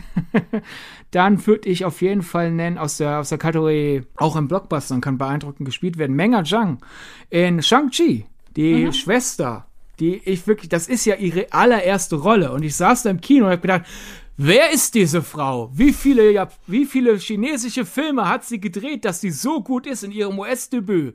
Halleluja! Mann, die hat so viel Ausdruck in, in ihrer Körperlichkeit und was? Das ist ihr Debüt? Halleluja, war dann so meine mhm. Feststellung. Und äh, ich finde, äh, man muss hier auf jeden Fall noch erwähnen, Dan Stevens und ich bin dein Mensch. Ja, stimmt. Den habe ich jetzt auch endlich nachgeholt. Und ähm, ich muss, glaube ich, sagen, Dan Stevens ist auch so ein bisschen dafür zuständig im Alleingang, dass der Film auch bei den Oscars äh, verstärkt äh, angeguckt wurde, würde ich mal behaupten. Weil das hilft natürlich immer, ein internationales Gesicht in einer nationalen Produktion zu besetzen. Ich muss sagen, ich habe mich erst schwer getan, ihn so, wie er spielt, so blöd das klingt, ernst zu nehmen. Aber habe dann mehr und mehr gemerkt, der trifft eigentlich exakt genau das, was er machen soll. Und ähm, deshalb, das war für mich ein interessanter Wandel diese, dieser Wahrnehmung dieses, dieser Schauspielleistung. Ja, er ist halt genau in dieser Grauzone, also für, für die, die den Film nicht kennen, und ich glaube, das sind relativ viele. Mhm. Er spielt halt quasi, ja, wie will man es nennen? Liebesroboter ist ein bisschen zu salopp gesagt. Also er ist ein, ein, eine künstliche, körperliche Intelligenz, die erschaffen wird, damit eine Frau quasi ihren perfekten Partner hat. Mhm. Und ähm, ich finde, er trifft genau diese Grauzone, die der Film braucht. So diese, dass, dass, dass man versteht, warum unsere Protagonistin so hin und her gerissen ist. So, er ist halt eine Spur zu künstlich, ein, daher immer wieder mal unfreiwillig lustig, so dass man halt denkt, ja, Technik ist scheiße. Hier, aber andererseits, er hat halt doch irgendwie was, ne? Ja. Und daher so dieses, ah, lass ich mich überzeugen und ja, es ist genau das, was es da sein muss in dem Film. Stimmt. Und dann, dann muss man ja noch bedenken, nicht in seiner Muttersprache. Auf jeden Fall, ja. Gute Wahl, gute Wahl. Dann würde ich mit dem besten Schauspiel in der, Neben in der Hauptrolle weitermachen.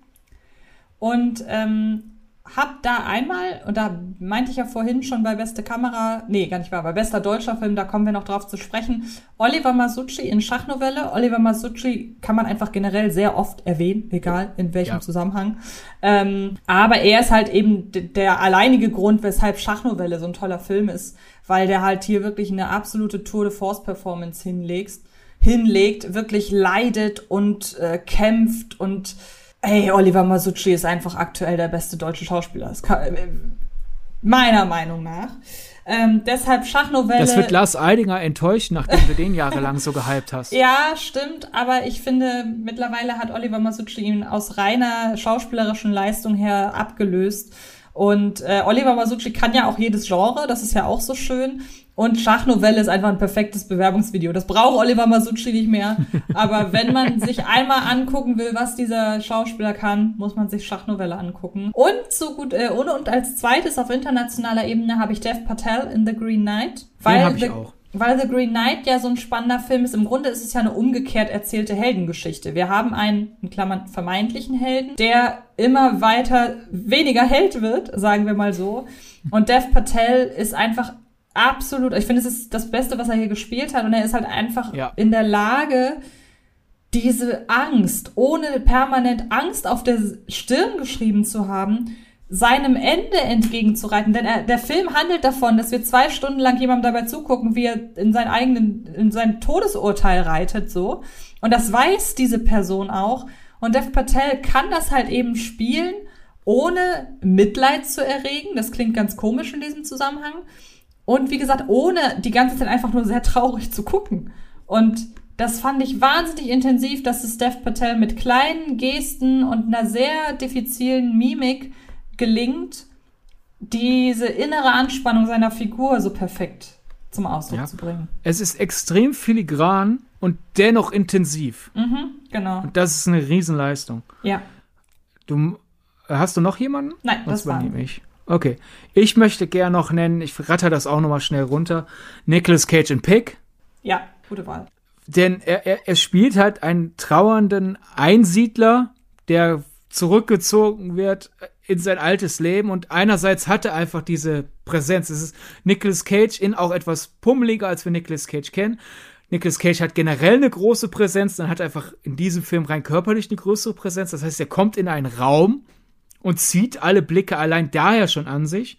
dann auch noch aufgrund der Vorgeschichte, die im Film nach und nach äh, enthüllt wird. Aber gleichzeitig ist er halt so schüchtern und will nicht auffallen. Und deswegen, du hast dieses in sich gekehrte, sozusagen, ich wäre gern Mauerblümchen, graue Maus, aber ich kann es nicht sein und äh, so einfühlsam, aber gleichzeitig auch so verletzt und daher, der, der kann manchmal wirklich bohrende Fragen stellen und dennoch wirkt es nie böse. Das ist eine mhm. Riesenleistung in Pick. Dann natürlich Catherine Newton in Freaky. Mhm. Andrew Garfield in Tick Tick Boom. Äh, super Songs, dieses absolut rastlose und äh, emotional aufgekratzte bringt er großartig rüber. Äh, Zendaya und John David Washington in Malcolm Murray habe ich ja schon genannt. Mats Mikkelsen in Der Rausch. Großartiger mhm. Film, super gespielt. Will nicht sagen, steht und fällt mit der Performance, aber die Performance macht wirklich sehr viel vom Reiz dieses Films aus. Vanessa Kirby in Pieces of a Woman, wir haben schon drüber gesprochen. Agathe Roussel in Titan, hat man einen ganzen Podcast drüber. Daher verweise ich einfach an äh, den Titan-Podcast und Jodie Comer in Last Duel. Sehr schöne Auswahl. Ich glaube, damit ist wirklich alles abgegolten, was ja 2021 schauspielerisch Eindruck hinterlassen hat. Nächste Kategorie finde ich sehr, sehr schön und ich, ich freue mich total, gerade dieses Jahr. Ähm, wir haben entweder beste gute Szene in einem schlechten Film oder schlechteste Szene in einem guten Film. Und ich kann keine einzelne Szene auswählen, sondern ich nehme einfach die ganze erste halbe, Schrägstrich, dreiviertel Stunde von Venom 2, die fast dafür gesorgt hätte, dass dieser Film in meinen Tops gelandet wäre. Denn es tut mir leid, aber ähm, Tom Hardy in seiner Rolle in Venom das passt einfach wie die Faust aufs Auge. Der geht so wahnsinnig auf in dieser komödiantischen Auseinandersetzung mit Venom, mit seinem Alien-Parasiten, wie die beiden sich kabbeln. Schrägstrich Lover. Genau, wie die beiden. Ich hatte auch erst überlegt, die als bestes Liebespaar zu nehmen. Äh, da wäre ähm, schon wieder dysfunktional dann. Ja, weil eben, die genau. ja auch in dem Film sich trennen, weil sie sich gegenseitig ankotzt. Genau. Und hey, ich habe schon so oft hier im Podcast erzählt, ich brauche bei Filmen keine Konflikte. Ich gucke mir einfach eineinhalb Stunden Alltag an, wenn mir die Figuren gefallen. Und ähm, ich habe einfach riesigen Spaß an der ersten halben, beziehungsweise wie gesagt, dreiviertel Stunde von Venom gehabt. Dann geht der eigentliche Film los. Und dann ist der Anfang vorbei. Deshalb hat es leider auch der gesamte Film nicht in meine Tops geschafft. Aber ey, gebt mir die erste Dreiviertelstunde als Zwei-Stunden-Film und es wird meine Nummer eins für die restlichen Jahre. Ähm, ich mag Venom einfach in der Figurenkonstellation, im Casting, in seinem Humor. Schade, dass da immer auch noch ein Kampf mit was Bösem stattfinden muss. Aber dafür ist ja diese Kategorie da, deshalb die erste halbe Stunde von Venom 2. Meine Lösung für das Venom-Franchise, wie es derzeit ausgelegt ist, äh, hört auf, so zu tun, als wärt ihr ein Superheldenfilm. Macht doch einfach wirklich, Sony, setzt dich mit Disney zusammen. Ihr seid ja nach dem Ergebnis von Spider-Man No Way Home wieder gegenseitig auf der Schnellwahltaste. Setzt euch zusammen und macht eine queere Beziehungsraum-Com für Disney Plus. ja, so eine Sitcom, so eine Woche im Leben zwischen Eddie und Venom. Oh nein! Eddie hat die Schokosahne vergessen, deswegen will Venom das Dessert nicht essen weil Ey, keine Schokolade ehrlich, drin ist. Es würde, ja, das es wäre ein Traum. besser, ja. Venom will mit Eddie in den Club, in, mit dem er, äh, in dem er in Venom 2 das sein Outing hatte. Aber Eddie ist zu faul. Da müsste man sich ja noch mal anziehen. Eddie und Venom im Urlaub. Eddie und Venom ziehen um. Ja. Eddie und Venom suchen einen Job. Eddie und Venom kaufen sich einen neuen Fernseher. Sony oh. freut sich, wenn Fernseher in Sony-Filmen gekauft werden. Ja. Oder Sony-Serien in diesem Fall. Das wäre so viel interessanter als, hey, wir haben das hier. Man merkt, Tom Hardy will genau das erzählen. Ja. Man merkt, die Filmschaffenden hinter den Kulissen realisieren, dass das Fandom, das die Venom-Filme haben, nicht die Leute, die nicht vergrätzt sind, weil es nicht die Version aus den Comics ist, die die sie jeweils gelesen haben. Aber das Fandom, das die jetzt haben, die wollen genau das. Aber irgendwie denkt man, wir müssen ja noch in die Formel passen. Lasst das. Macht genau das. Macht zwölf Folgen im Jahr genau über sowas und das wäre so viel ehrlicher und lustiger als das, was ihr dann irgendwie immer noch zusammenschämern äh, musst. Ich freue mich zwar, dass du meine Wahl so schön befeuerst mit tollen Ideen, aber wir müssen tatsächlich uns sputen. Deshalb, was ist ja. deine Wahl in dieser Kategorie? Eiffel in Love ist äh, aus der Kategorie beste Szene in einem Film, den ich schlecht finde. denn ich fand den Film insgesamt sehr uninspiriert. Dafür, dass es halt darum geht, ah, die Liebesgeschichte hinterm Eiffelturm ist viel wichtiger als der Eiffelturm, hat mich die Liebesgeschichte überhaupt nicht überzeugt. Aber ich glaube, im letzten Drittel des Films gibt es eine richtig packende Szene, die zeigt, wie die, äh, die zwei Hälften des Eiffelturms zusammengenäht, zusammengenietet werden, damit man dann genäht. Weiter wird da etwa wird da etwa wird da etwa etwas an die Öffentlichkeit gebracht, was vorher noch keiner wusste? Der Eiffelturm wurde genietet. genäht. Genietet, nicht genäht. Okay. Und das ist so packend. Es ist es ist halt wirklich wie die besten Szenen aus The Walk von Robert Zemeckis. Mhm. Nur halt auf dem Eiffelturm. Mhm. Es, es, ist so packend und ja, dann ist der ganze Film drumherum halt da. Ja, schade.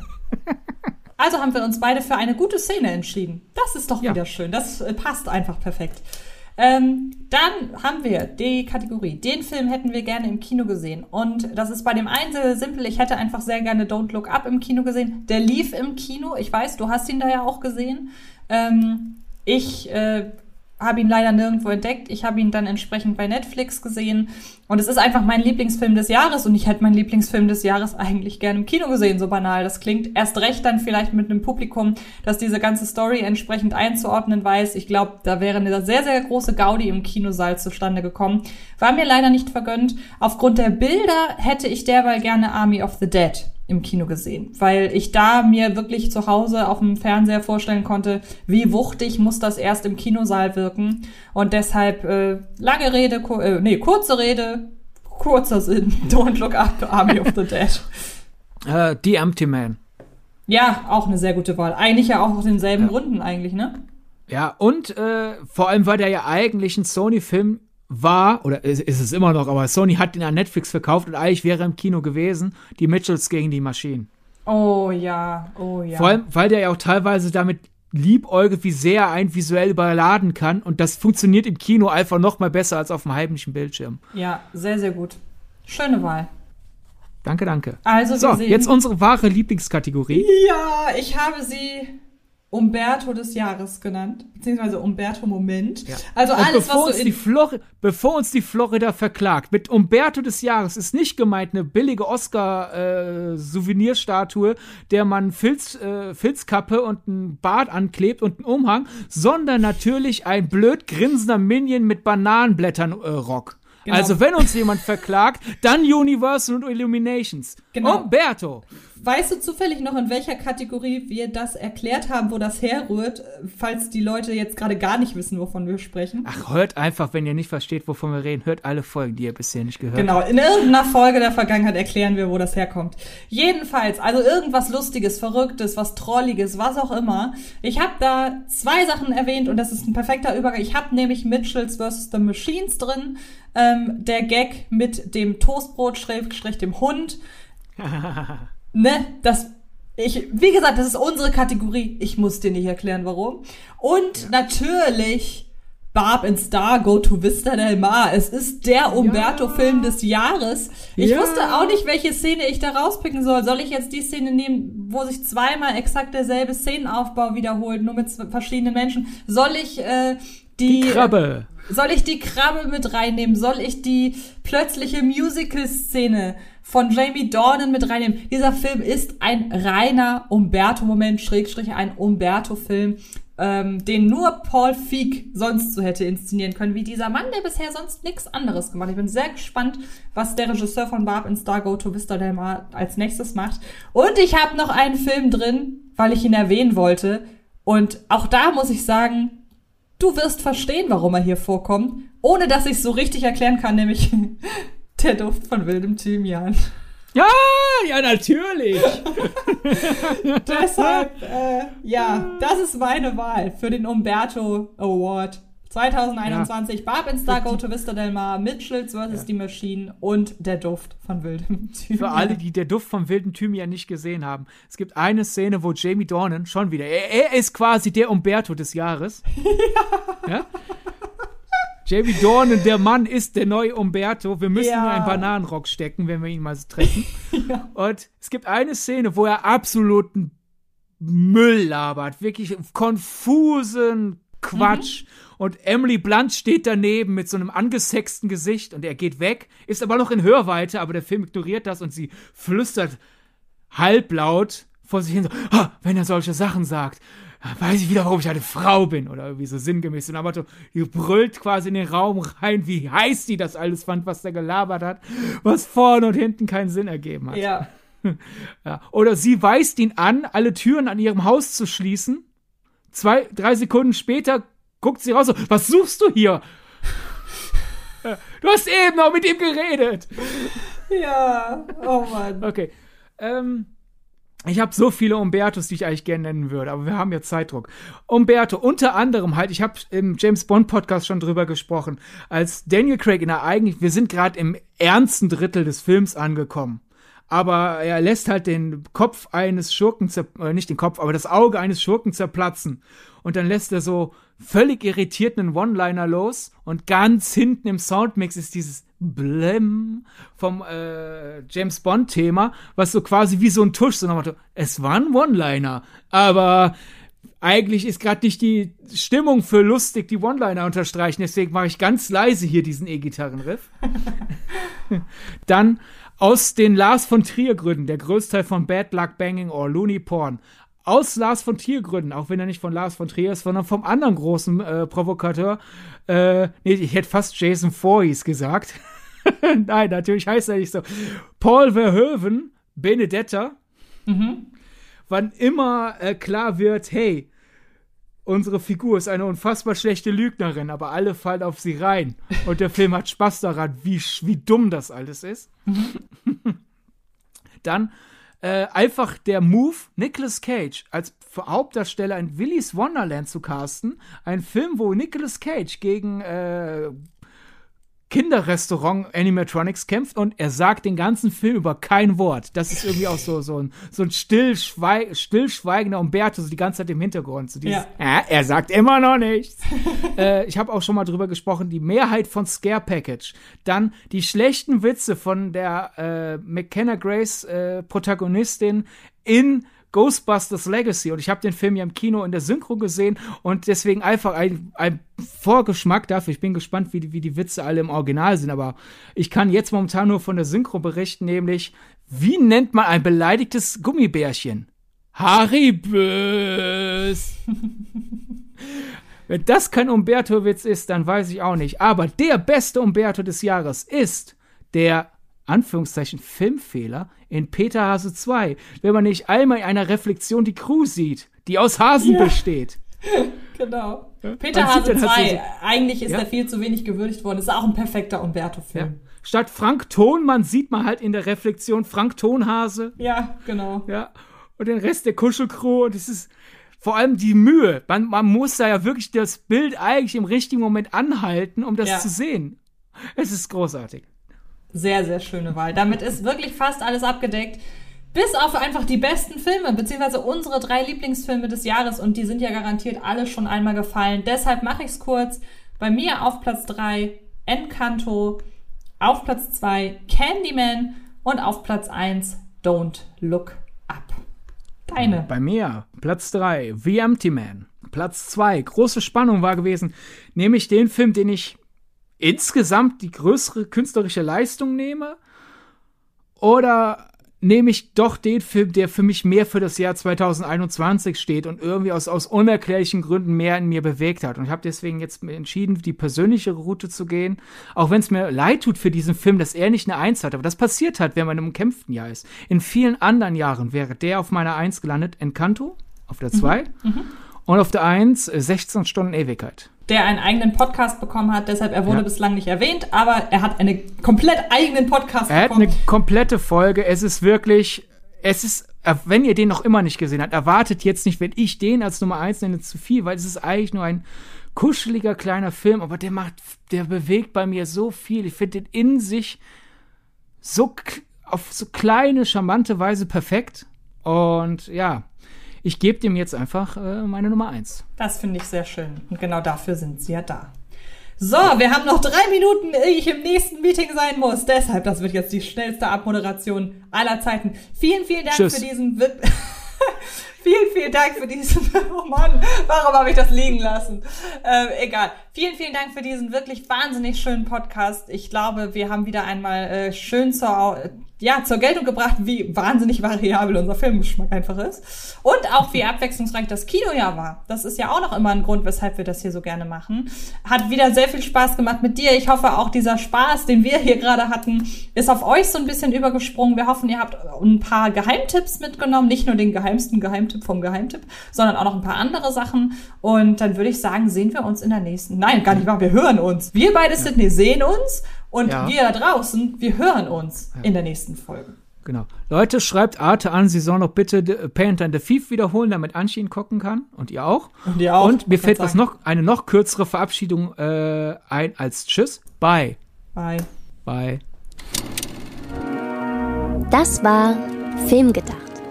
Ein Podcast von Fred Carpet. Mit freundlicher Unterstützung der völlig filmfanaten Köpfe von Anche Wessels und Sidney Schering. Film gedacht kann Film gelauscht werden. Und zwar auf allen gängigen Podcast-Plattformen.